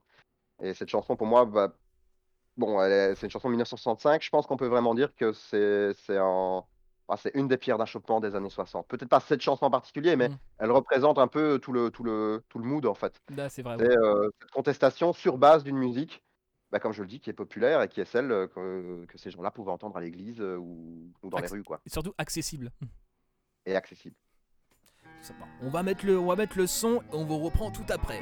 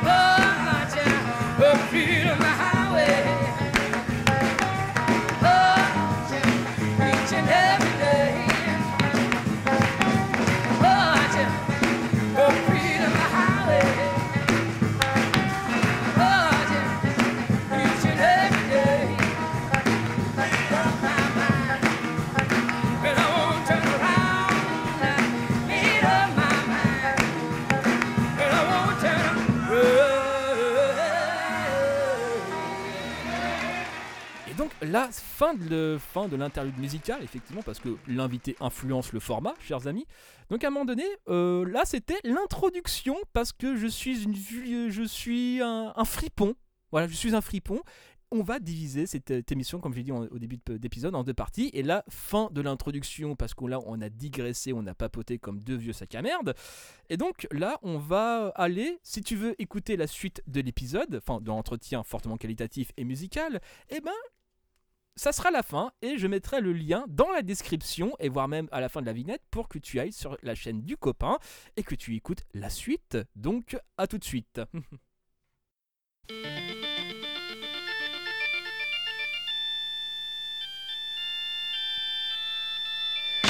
Bonsoir à tous et bienvenue sur la dernière radio libre de francophonie. Épisode véritablement spécial aujourd'hui puisque j'ai eu la chance, l'opportunité même de participer à une conversation sur la chaîne d'un collègue. En résulte une discussion de près de deux heures que vous pourrez consulter en complément de nos émissions. L'occasion pour moi de parler des années 60, de sa musique, de ses luttes politiques, mais aussi ses révolutions techniques. Si vous avez raté la première partie, je vous invite à d'abord vous rendre sur la chaîne de Martin Eden afin de l'écouter. Et pour faire honneur à cette longue conversation enregistrée le lundi de Pâques, abonnez-vous et activez la cloche. Et si vous venez de chez lui, eh bien, je vous souhaite la bienvenue au programme de ce soir. Quatre chansons. La première, vous l'avez entendu chez Martin, Les autres seront égrenés dans cette émission, Jefferson Airplane pour les amoureux d'un autre temps, Tina et Ike Turner pour les nostalgiques d'une certaine intensité, et les Rolling Stones pour ceux qui sont convaincus que tout est fichu. Bref, ce soir, Grace Slick revient par pitié, un entretien de votre radio préférée avec Martin Eden de la chaîne Martin Eden. Je vous souhaite une bonne écoute. You'll need somebody to love, années 60, psychédélisme et lutte politique. Et donc, euh, nous revoici sur la chaîne de la dernière radio libre de francophonie. Mon Dieu, le décor euh, autour de moi n'a absolument pas changé. Mon Dieu, cette transition du tout fluide. Et donc, euh, vas-y, c'est ta chaîne, tu prends les commandes. Moi, je suis là, j'ai le popcorn. vas-y, c'est bon. vas-y. Moi, je fais plus rien. Vas-y, tu me fais tout. Merci Martha. Mm. Euh, bah, écoute, on avait déjà euh, com- commencé la discussion sur, euh, sur les années 60. On a un petit peu parlé des luttes politiques, des différents types de sociologie et du rapport à la musique. Mhm. et, euh, qui, tout, ça qui s'articule en début des années 60. Moi, je te propose que maintenant on continue, on continue de parler un peu plutôt, plutôt psychédélisme, c'est-à-dire vraiment le, le, le- ce, ce qui fait le, le sel en fait. Oh, le sel. 60, Et le seul qui sera sur ta chaîne, oui, le seul. qui se passe sur ma chaîne. Vas-y. Euh, mais en tout cas, c'est- bon, ce qui, ce qui est- on en a un petit peu parlé dans la conversation, euh, dans le début de la conversation. Ce qui est Mhm. vraiment important, c'est qu'il y a, il y a- il y a plein d'avancées techniques qui arrivent à leur maturité dans les années 60. Euh, déjà, tu as l'invention de. Alors, ça, c'est c'est pas dans les années 60, ça vient avant, mais tu as l'apparition du vinyle par rapport aux 78 tours. Mhm. Et ça va permettre une bien plus grande exportation de la musique, une plus grande euh, production aussi. C'est beaucoup plus. euh, c'est moins fragile que, que le 78 tours Mhm. tu peux enregistrer plus de sons dessus, qui Mhm. va permettre par exemple dans les années euh, dans la deuxième moitié des années 60 de faire des, des chansons avec des euh, parfois une face, une chanson, euh, tu vois, pour, pour expérimenter. Avec aussi une différenciation entre le vinyle 33 tours qui contient plusieurs chansons Mhm. et le vinyle 45 tours qui en contient une, deux, parfois quatre si elles sont un peu plus courtes. Mm. Euh, ouais. L'ancêtre du CD de titre, quoi. Voilà. Ouais, ce qu'on appelle le single, hein, c'est ça, bien sûr. ça, voilà. Euh, et d'ailleurs, le 45 tours plus petit, euh, avec moins de chansons, était plutôt destiné à un public jeune qui écoutait ça. Même parfois, ils avaient des petits, je sais pas comment, je sais pas comment ça s'appelle, mais c'était des, des platines, platines portables Mhm. avec un, un haut-parleur intégré qu'on pouvait écouter sur la plage ou en soirée. Bon. C'était un truc qui était vraiment plus orienté jeune. Mhm. Avec le, et le 33 tours qui, à l'origine, était une compilation de tous les 45 tours qu'un artiste avait fait euh, Mhm. pendant, pendant une période donnée, mais qui, progressivement, dans, à partir bah, justement des années 60, euh, va devenir, un- va devenir l'album comme on le connaît aujourd'hui, c'est-à-dire cette œuvre avec autant de, autant de pistes qui racontent quelque chose, parfois qui se répondent les unes aux autres. Euh, Le, le fameux années album, conce- le concept album ou l'opéra rock aussi, c'est euh, c'est un peu ça, quoi. c'est l'apparition de l'album avec toutes ces, hum, toutes ces, ces sous-genres, conce- l'album concept, euh, l'opéra rock. Euh, les, les albums ne sont, deviennent en fait des vraies œuvres à part entière, des, Mhm. des vraies œuvres d'artistes, Mhm. euh, plutôt que des compilations, comme je te dis, de vieux spots radio ou de, de 45 tours que tu as fait pendant l'année. Si ça, tu ouais. prends un album, si tu prends un album d'Elvis, par exemple, tu prends un album, tu vas te chercher un 10 vinyle de- d'Elvis, la plupart du temps, ce sont des compilations de 45 tours ou de sons qui sont passés à la radio ou dans des films. C'est vrai. Il n'y ouais. a pas, euh, a pas, y a pas un désir euh, derrière ça de, de- de construire euh, en studio euh, 12 chansons avec, avec une cohérence. bon, voilà. Quand les Beatles, on, on en parlait tout à l'heure, arrivent aux États-Unis et qui commencent à finalement vouloir faire de la musique un peu plus sérieuse que ce qu'ils faisaient avant, Mhm. rock and roll, etc. euh, ils vont, ils vont rentrer dans des studios et vraiment travailler des, des albums. C'est aussi l'apparition de la session Ouais, c'est ça. euh, avec, euh, avec, avec tout ce qu'il y a, qu'il y a derrière, les, les requins studio, le- les enregistrements qui n'en finissent pas, euh, aussi toute une, euh, Des, tout des- un- des techniques de cloisonnement, parce que je sais pas si vous avez remarqué, chers amis, mais en tout cas, dans les années 60, il était très courant, par exemple, dans un souci de reproduction, d'un- de- d'impression de, live, en fait, bah, euh, la batterie, par exemple, sera beaucoup plus. Faites l'expérience vous-même dans les, vieux enregistrements de l'époque, voire même, je crois, ils ont peut-être regardé ce mix-là dans les, dans, dans remixes aussi qu'ils ont fait récemment. Et ben, on entendra plus la batterie à droite qu'à gauche, ou inversement, pour avoir, et plus la guitare à gauche qu'à droite, pour avoir cette parce que quand vous allez à un concert, effectivement, bah, suivant comment vous êtes placé, vous entendrez plus facilement un instrument par rapport à l'autre. Et donc ils avaient à cette, je crois, on appelle ça cette technique le cloisonnement. Et bah euh, quand vous écoutez un vieil album des Beatles, et bah enfin, mettez le casque et faites l'expérience. En fait, vous entendez, enfin par rapport aux écouteurs, et ben vous entendrez beaucoup plus un instrument à droite ou à gauche, tout simplement. Et donc ça, c'était dans un souci de de, de voilà de simil, enfin de recréation un peu artificielle du d'un concert, d'un vrai concert quoi. Ouais, attention, ça c'est à partir du moment, euh, pour ça que tu as bien dit les années 60, c'est Mm. bien, mais c'est à partir du moment où les disques commencent à, euh, à, à rendre mainstream le, le stéréo. Parce C'est ça, que oui. euh, en- pendant très longtemps, Oui, le mono, les c'est vrai, c'est vrai que le mono, c'est euh, ouais. voilà, c'est ça. Et moi, je trouve encore des disques, parfois même de, d'ailleurs, qui sont beaucoup plus rares, hein, de- Mm. des Beatles, de Dylan, qui sont mono, qui sont Mm. enregistrés en mono. Mm. Pourquoi? Bah, Parce que toutes les platines ne pouvaient pas lire euh, les deux. c'est vrai, c'est vrai. C'est un peu comme la télé, c'est-à-dire que pendant très longtemps, on a encore eu la télé noir et blanc. Et donc, le, signa- le signal que devaient envoyer les, les chaînes, les chaînes télé, euh, pour, pour que les, télés puissent, parfois, les vieilles télés puissent les lire, c'était un signal qui était double. C'était à la fois couleur et noir et blanc pendant Ouais. très longtemps. Donc, euh, oui, oui, mais l'apparition en fait, de la stéréo qui, a- qui apparaît dans les, années, euh, dans les années 50, qui va vraiment se populariser, devenir, euh, se généraliser en tout cas dans la deuxième moitié des années 60, va permettre aussi toute une série d'expérimentations euh, vers un son, bah, comme tu dis, peut-être parfois un peu plus, plus live ou plus choral en mettant euh, les, les batteries à gauche les guitares à droite ou inversement. Mais Mhm. si tu écoutes, si les disques de, euh, de 66 et 67 des Beatles, tu prends Revolver et Sgt Pepper. Quand même considéré en fait comme la comme l'ouverture pour moi de- de- du psychédélisme euh, dans, dans- dans tout ce qu'il a de plus euh, populaire en fait, hein, vraiment. C'est ça. Euh, bah, tu entends en effet parfois une guitare qui arrive à droite euh, et puis un truc qui, qui- qui arrive à gauche. J'avais, j'avais écouté une fois le disque euh, Satanic Majesty's Request des, des Stones au casque Mhm. dans le bus. Oui. Il y, a une- il y a une chanson qui commence par une voix qui vient à droite, Mhm. dans ton oreille droite, mais c'est une voix un peu robotique comme ça, très Oui. travaillée. Et donc du coup en fait j'ai, pris peur. Je m'y attendais pas. D'accord, ok. Euh, t'as plein d'expérimentations comme ça, ou alors euh, disons qu'on va vouloir travailler aussi la matérialité du disque. Mhm. Pour reprendre l'album Sgt Pepper euh, de 67 des Beatles, le- ça, ça se termine sur un, un loop. T'entends en fait euh, une personne qui, qui dit un truc rapidement, avec, une sorte- ils font un loop. Mhm. Et, donc, et ils, avaient, ils avaient normalement construit les, les disques de manière à ce que le dernier sillon re- reboucle sur lui-même indéfiniment, Mhm. euh, juste après av- avoir fait, avoir euh, enregistré un Larsen. Et donc, en fait, le, but, le but de John Lennon quand il faisait ça, c'était euh, que les gens écoutent le disque et puis qu'il y ait le Larsen, mais que le Larsen, personne ne l'entende, sauf Mm. les chiens, que les chiens aboient et puis qu'après, il y ait une sorte de, de disque qui tourne sur lui-même, comme si le disque devenait fou ou était hanté, en fait. Et tu vois en fait, L'espèce de père, l'espèce de salopard qu'il était. et, et en effet, tu avais les chiens qui aboyaient sur la fin de, de Sgt Pepper euh, euh, sans, raison, parce que ça leur faisait mal. Oui, parce qu'à un moment donné, bah, euh, vraiment, les Beatles, les Beatles ne sont pas étrangers à, la création de leur propre théorie du complot, quoi. Ouais, bah tout... ouais, non, mais c'est vrai. C'est vrai que c'est aussi un truc assez typique des années 60, c'est vu que le public va être vraiment un public de masse. Mm. Parce qu'avant, c'était un public. Euh, alors c'était aussi, il y avait aussi des publics de masse, mais euh, c'était moins. euh, C'était plus- moins massifié, moins un peu moins. Et en fait, il n'y avait pas cette effervescence de, de la jeunesse, Mm. si tu veux. C'est-à-dire que les Beatles, faut quand même se, se- se- se- se figurer que de 62 à 64, ils font des concerts où tu as des hommes comme des femmes qui viennent et qui sont littéralement en transe devant cette musique. C'est vrai que, Euh, ouais, c'est vrai que même, je crois après les années 60, enfin après, euh, pendant il y a pas, à un stade, en fait, ils voulaient plus jouer en live parce que les gens gueulent trop.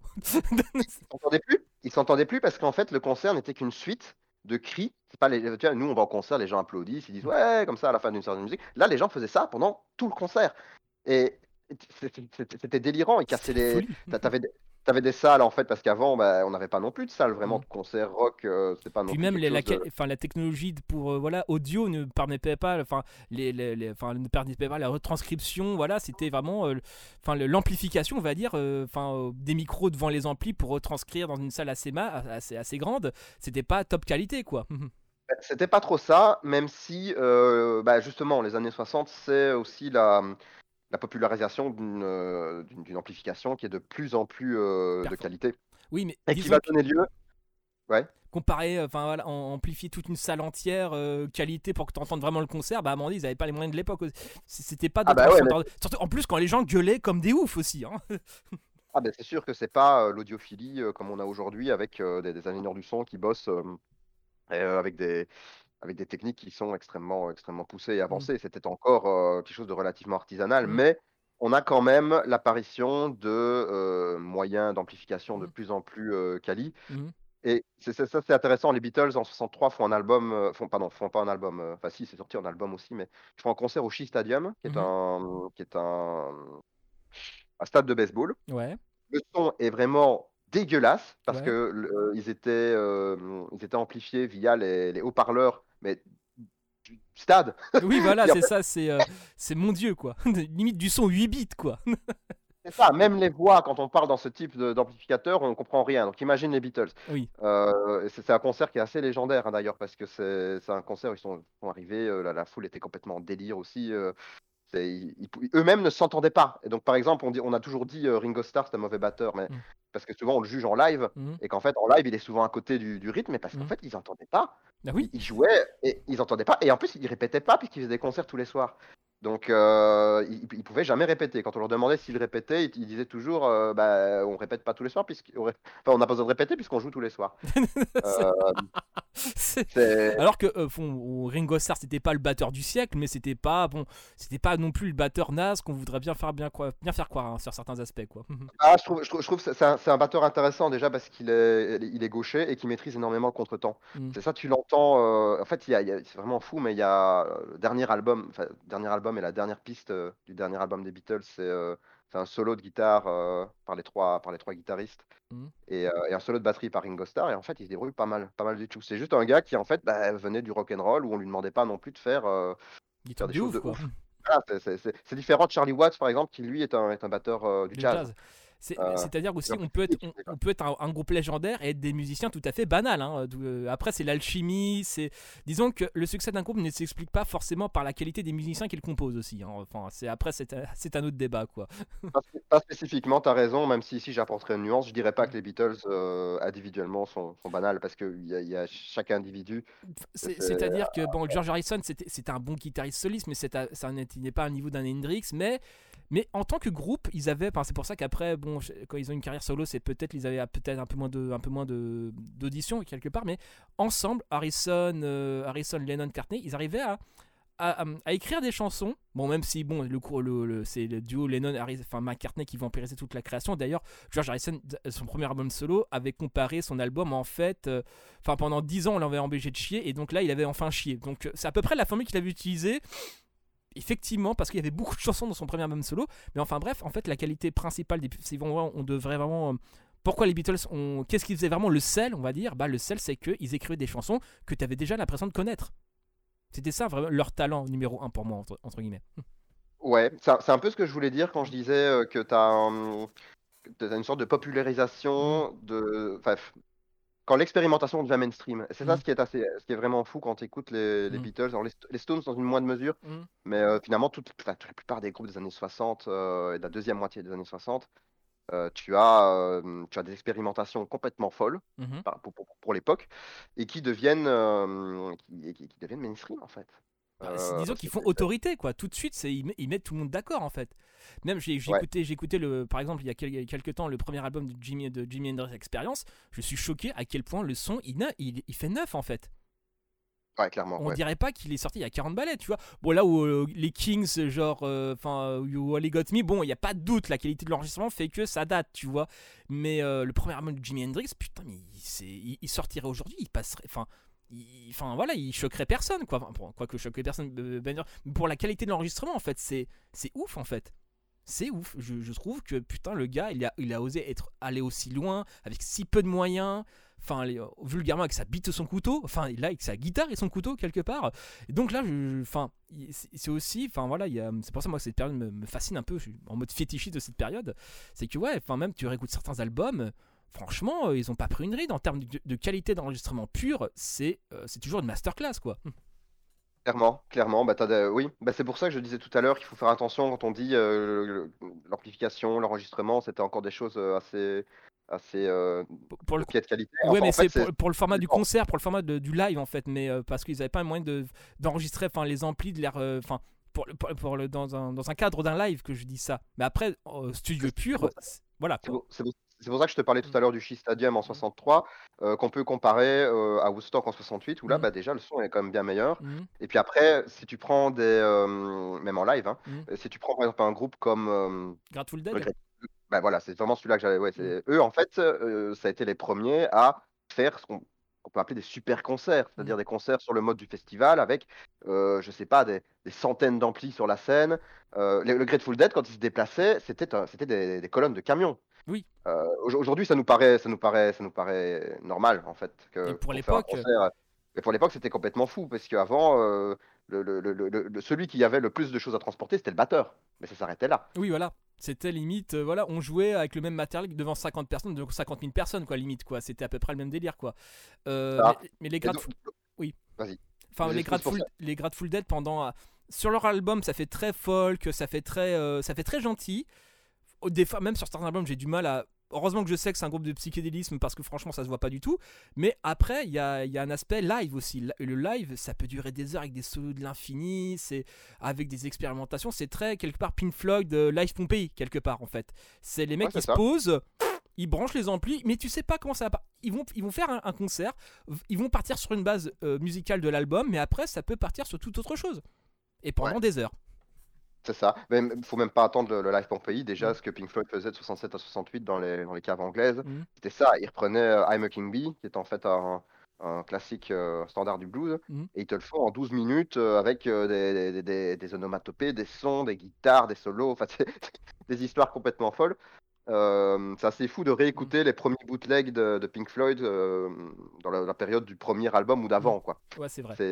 Ouais. Et, et donc en fait, tu as vraiment, euh, vraiment, c'est vraiment quelque chose d'assez important dans les années 60 et surtout à partir de 65-66 qui va qui va un peu initier cette euh, cette période-là, c'est le désir d'expérimentation. Mm. Euh, C'est pour ça que j'ai commencé par parler un peu de la, de technique, de l'apparition du, du vinyle, tout ça, Mhm. c'est ce qui va permettre ça. Et euh, alors aussi une, une invention euh, super importante qui, arrive dans les années 50, c'est le multipiste. Ah oui, ça, ça, ça a changé la vie, ça.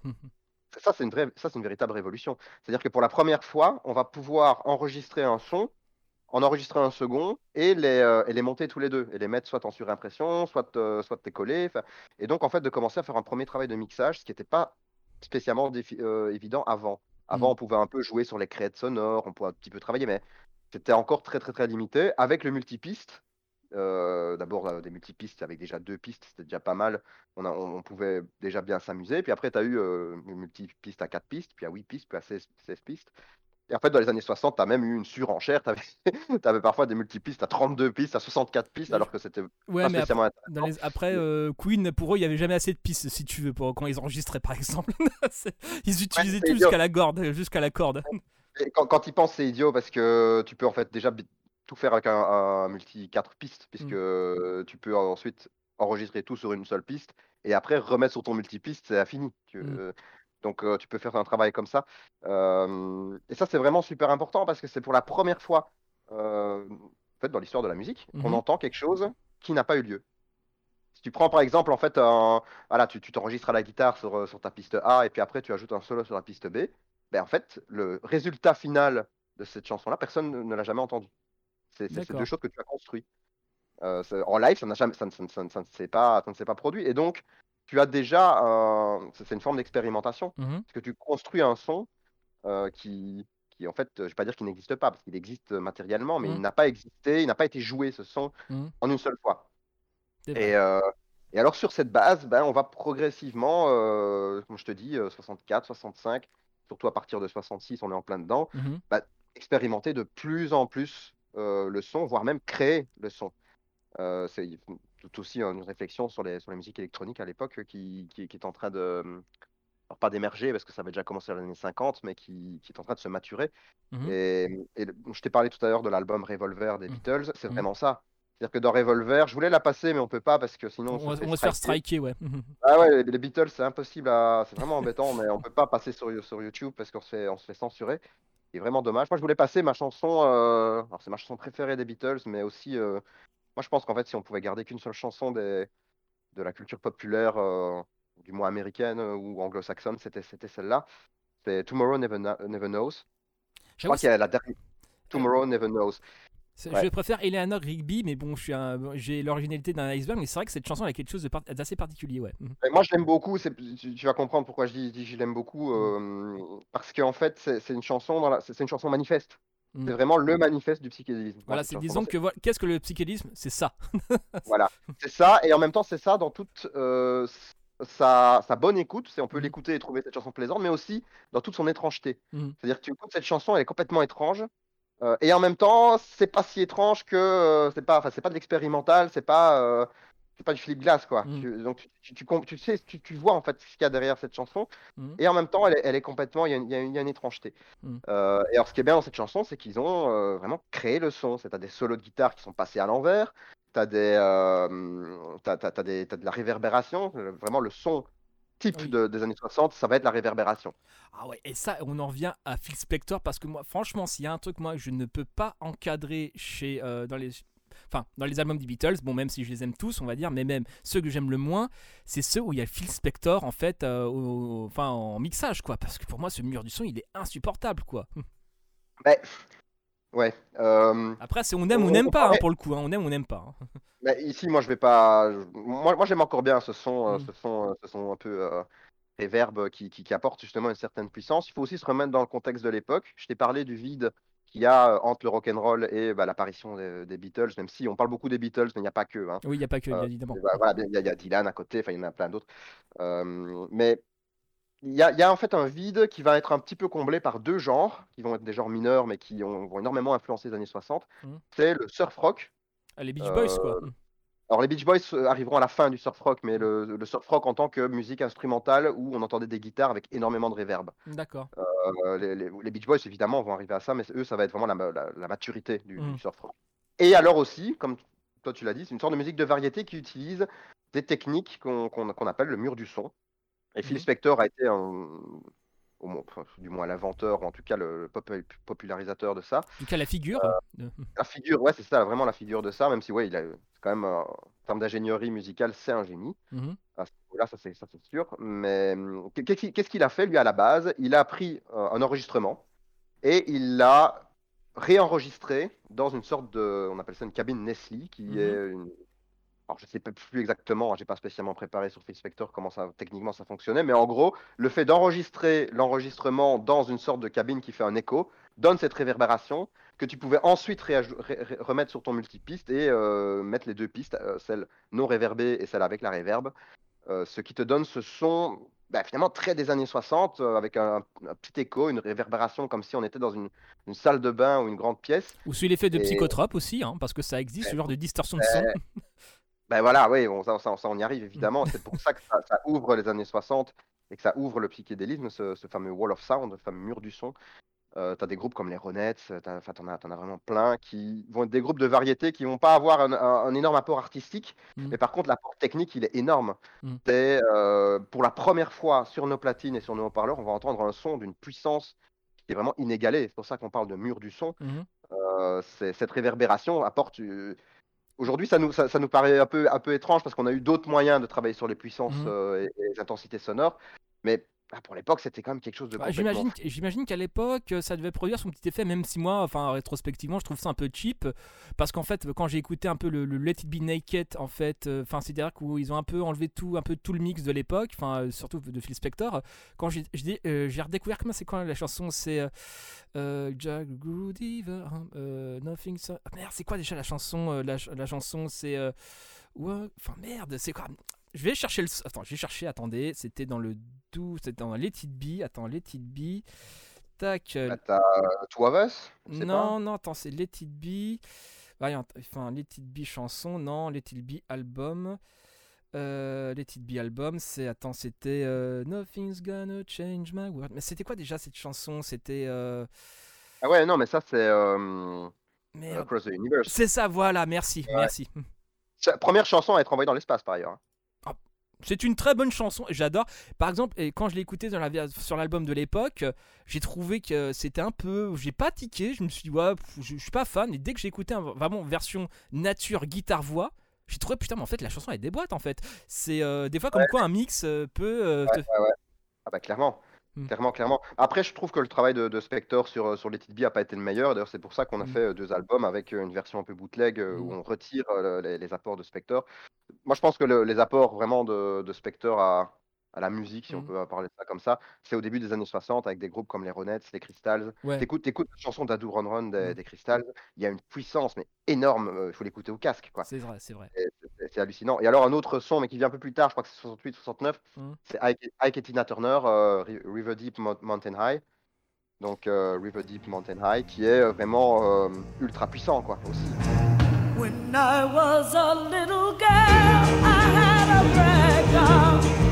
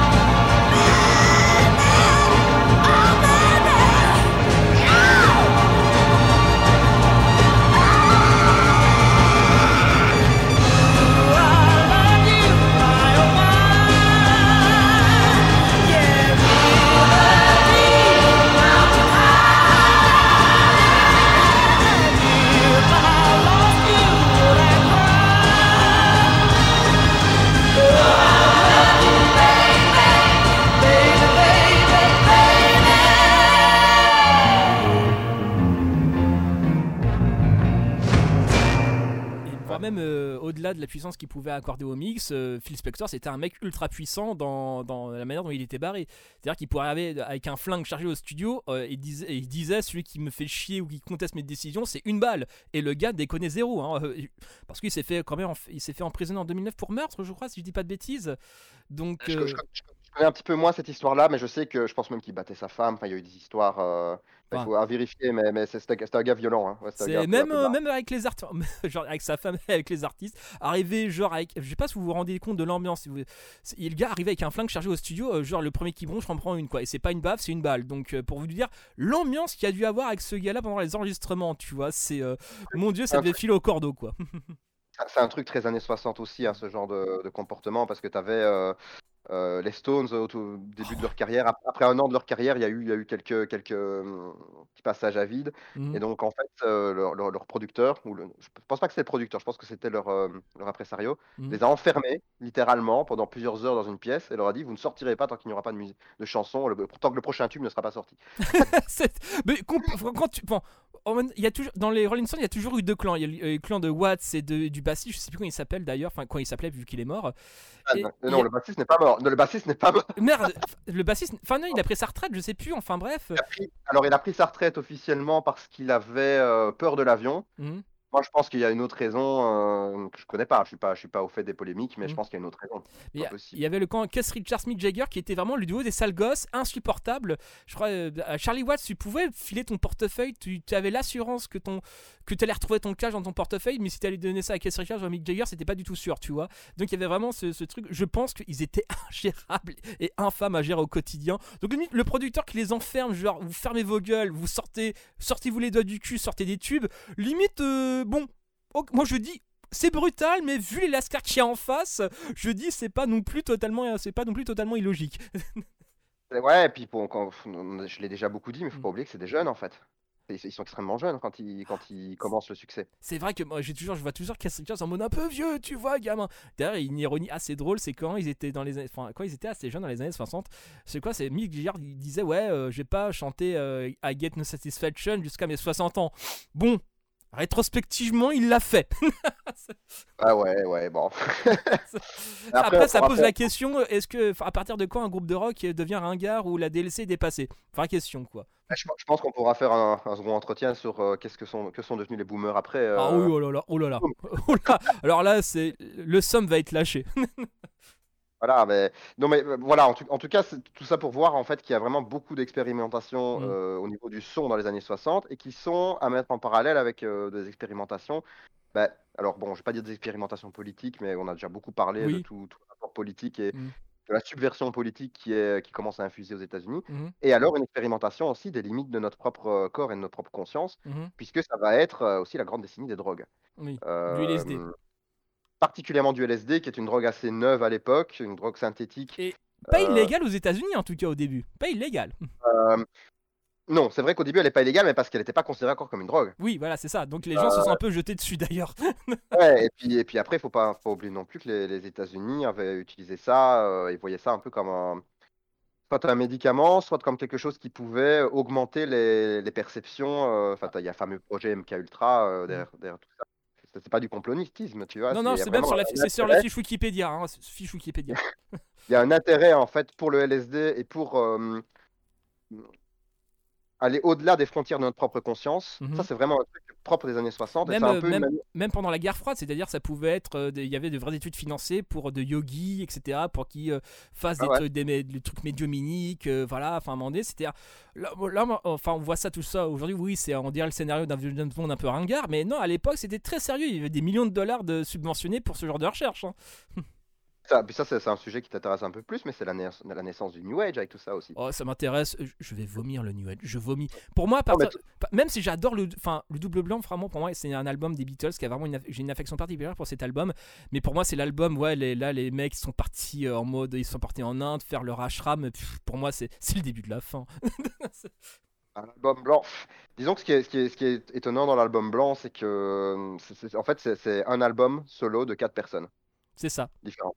Euh, enfin, de trois personnes, on va dire, parce que Ringo, c'est un peu à part. Mm. Mais t'as vraiment, euh, tu vas voir tout ce qu'ils vont faire en solo plus tard. Mm. C'est dans l'album blanc, chacun de, de son côté. C'est d'ailleurs un album assez, dont les sessions sont un peu particulières. Ils, ils enregistrent chacun de leur côté. Parfois, ils se retrouvent. Euh, ils, jouent, ils jouent pas tous de leur instrument. À un moment donné Paul McCartney qui joue de la batterie. Enfin, c'est Mm. c'est un drôle d'album, mais c'est un album qui, pour moi, est, est dans la suite en fait de Sgt Pepper. C'est ils vont au encore plus au-delà de l'expérimentation. Et c'est ben, un chef-d'œuvre parce que même si individuellement, c'est- toutes les chansons sont extrêmement différentes, t'as quand Mhm. même un- une cohérence interne euh, qui est qui est folle en fait dans cet dans Enfin, album-là. Blackbird, euh, moi, moi j'ai appris le, le, le- le finger picking euh, sur ça en fait, sur Blackbird, hein, comme n'importe, comme 90% des guitaristes d'ailleurs. c'est Blackbird, Revolution, euh, Julia, Julia, super morceau de Julia. C'est peut-être, Ouais. c'est peut-être moi pour moi le morceau le plus sincère de John Lennon avec Imagine. Ah ouais, euh, je sais pas, je sais pas si Ouais. j'ai jamais, je me suis jamais posé la question de la sincérité de certains de ces titres ou pas. Ça, Julia quand il les- parle de sa mère qu'il a jamais connue, etc., etc. Mais c'est tu, euh, ouais quand même. Ouais, t'as raison, c'est vrai que ça- ça- c'est une belle, très belle chanson. Mhm. Euh, mais moi j'aime bien, j'aime bien les chansons un peu plus troll dans, dans l'album blanc en fait. C'est vrai. Par exemple, Deux sensibilités différentes. Glass Onion, Obladi Oblada, Ah oui, Obladi, enfin très bon, euh, très bonne chanson, Obladi Oblada. Enfin du troll comme ça de qualité, pour moi c'est tous les jours quoi. Ah ouais, mais les Beatles, c'était du troll de qualité.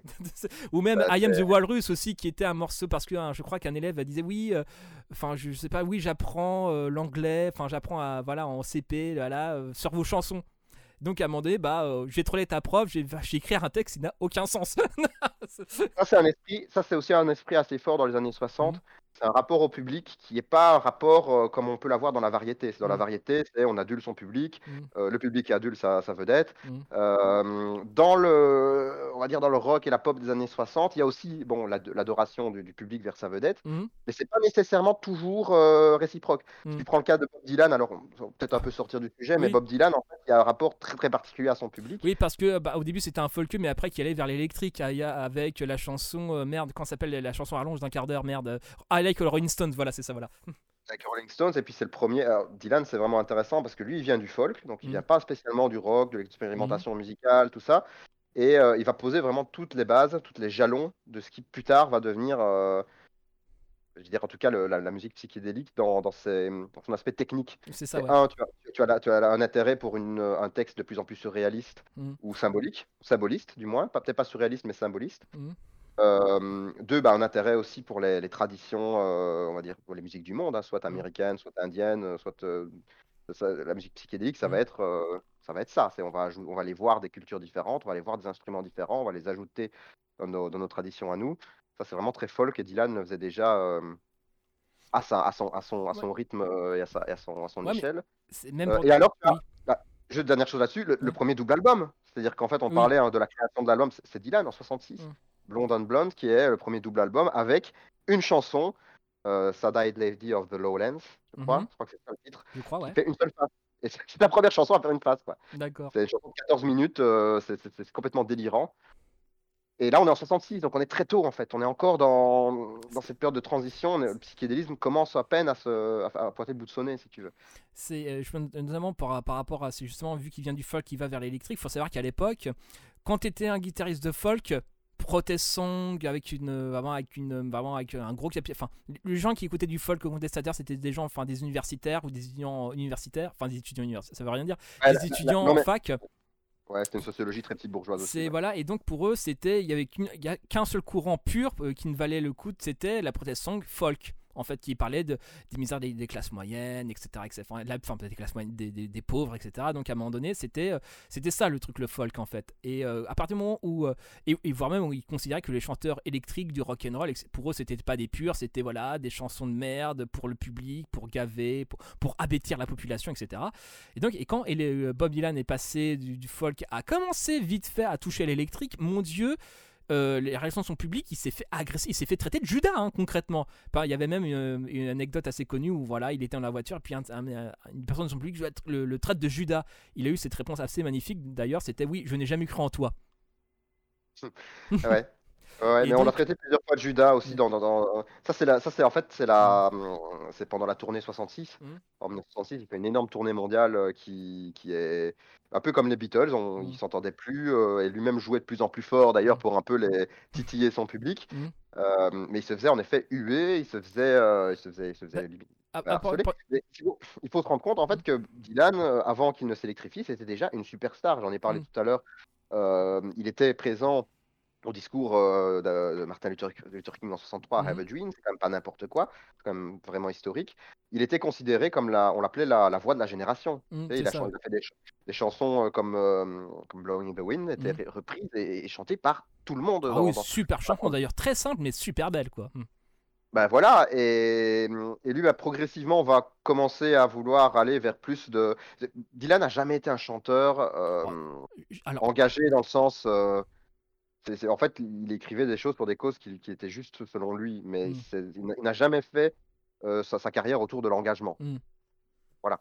Et donc en 66, il commence. euh, Enfin, déjà, c'est comme- ouais, c'est en 66, il, il met de l'électricité dans son folk et il se fait, mais euh, il il se fait- il se fait fait- euh, par tout le monde, quoi. Ouais. C'est même pendant, même pendant, je crois, une période, il était obligé de faire un, un set folk où les gens ne gueulaient pas et un set Ouais. électrique où là, les gens commençaient à le huer, lui jeter des trucs, etc. Mais lui, s'en battait les couilles. Genre, je s'en battais les couilles, je dis nique- niquez-vous quoi. Mais il à un moment donné, il, était, euh, il, a, il, fait une concession, il est obligé de faire un, un set folk où les gens écoutaient euh, sage et puis après il se faisait huer quoi. Mais C'était pas vraiment, c'était pas tellement une concession, c'était plus, euh, regardez, je commence, c'était plus de la provocation dans le sens, il commençait ses- son concert, la moitié de son concert par du folk, Mhm. puis il disait bon bah, et puis après t'avais en fait l'orchestre qui arrivait et et boum dans ton cul quoi. Et là, ouais, et là, il part sur Like a Rolling Stones où le truc euh, va, va à fond, quoi, euh, à, fond les, à, fond, à fond la caisse.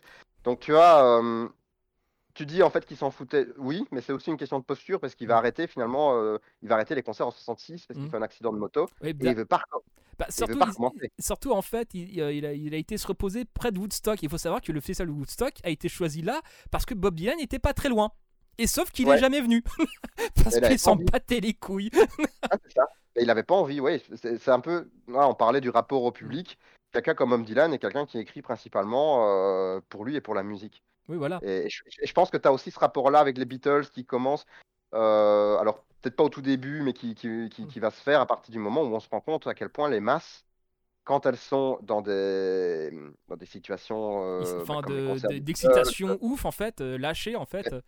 Ouais, mais même, même tu sais, en France, on a la même chose avec Claude François et Johnny Hallyday. Ça nous paraît bizarre, mais euh, tu avais des gens qui cassaient les, les, qui cassaient les fauteuils de l'Olympia. Qui enfin, T'avais des scènes euh, Bah, en fait. J'imagine les mêmes, les mêmes groupes aujourd'hui avec le même message qui serait aujourd'hui, mon dieu, Psyodélique ferait 5 vidéos par jour. Enfin bref,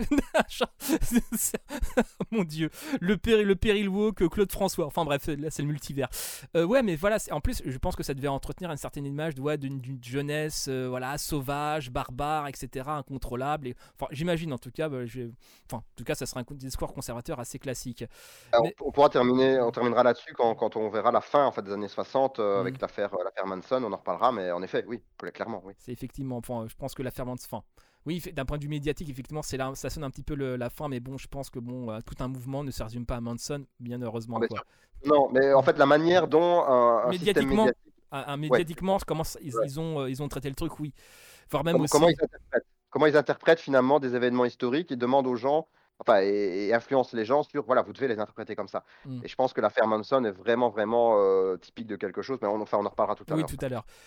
Et donc, ouais, c'est euh, ces moyens techniques, ces inventions, et comment dirais-je, et, euh, et aussi l'apparition aussi des, super groupes comme Cream, que j'adore ce groupe, j'adore ce groupe. hein.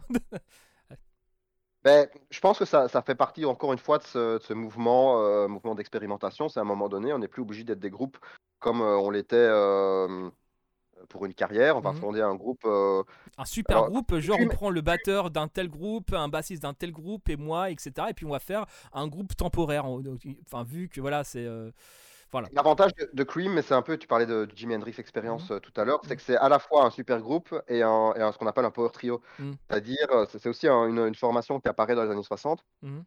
C'est le guitariste, la basse et la, et la batterie. Et c'est tout.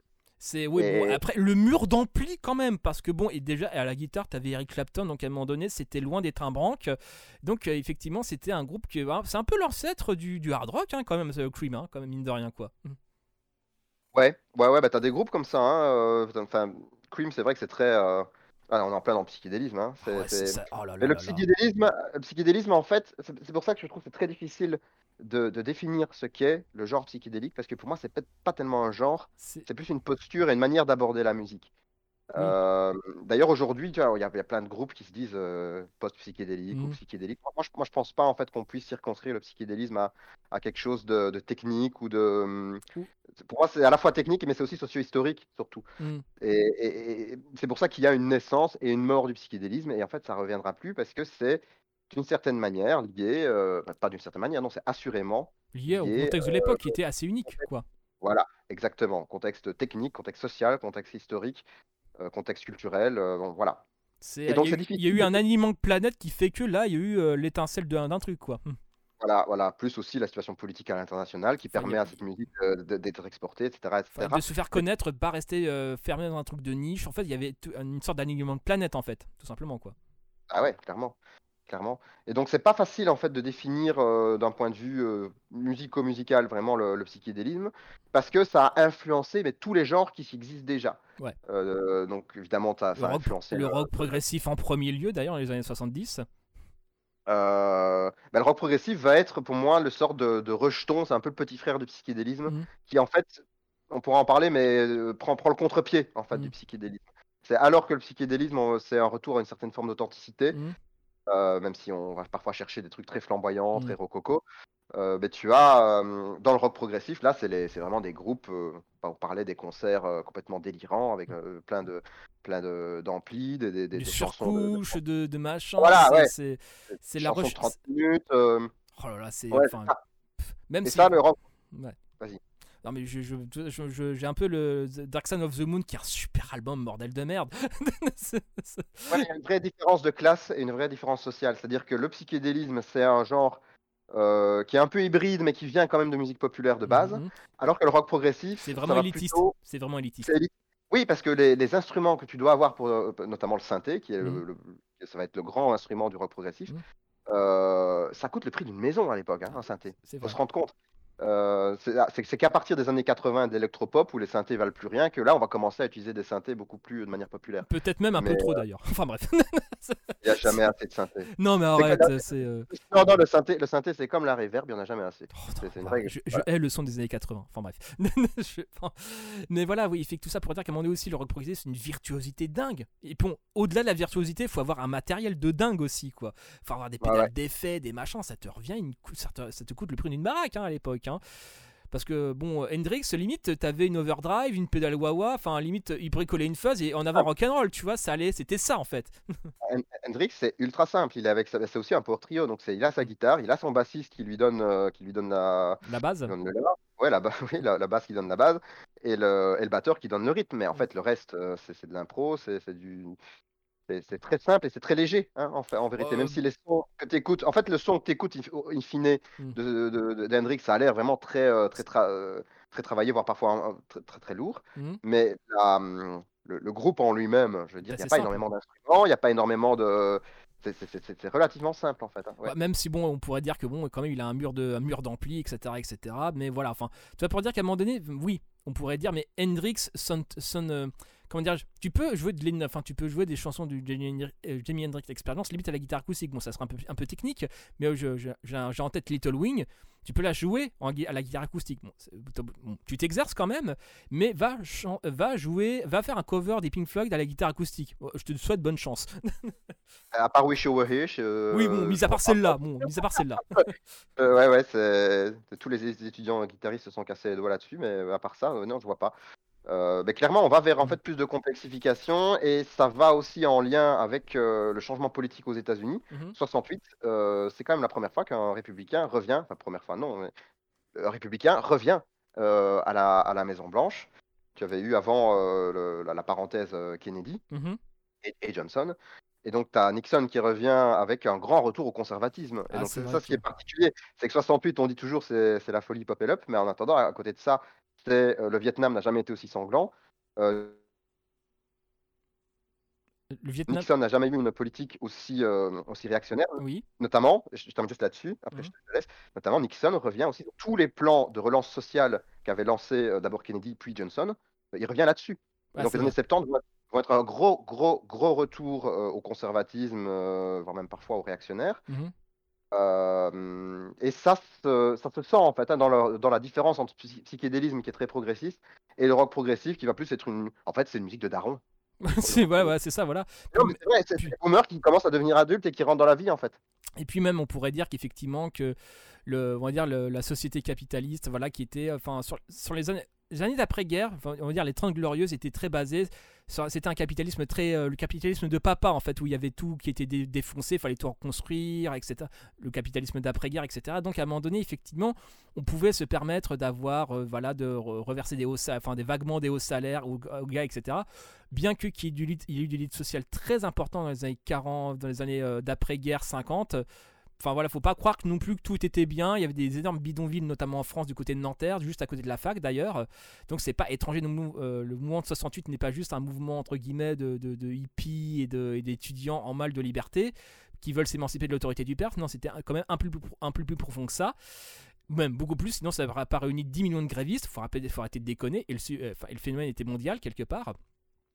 Et donc à un moment donné, enfin, voilà, la société a intégré ces, euh, ces critiques a digéré ces critiques, les a lissées, et finalement, le rock, qui était vraiment euh, contestataire, etc., on se voulait en tout cas message d'une certaine jeunesse contestataire, en fait, est rentré tout doucement dans le rang, en fait, à petit Ouais. à petit.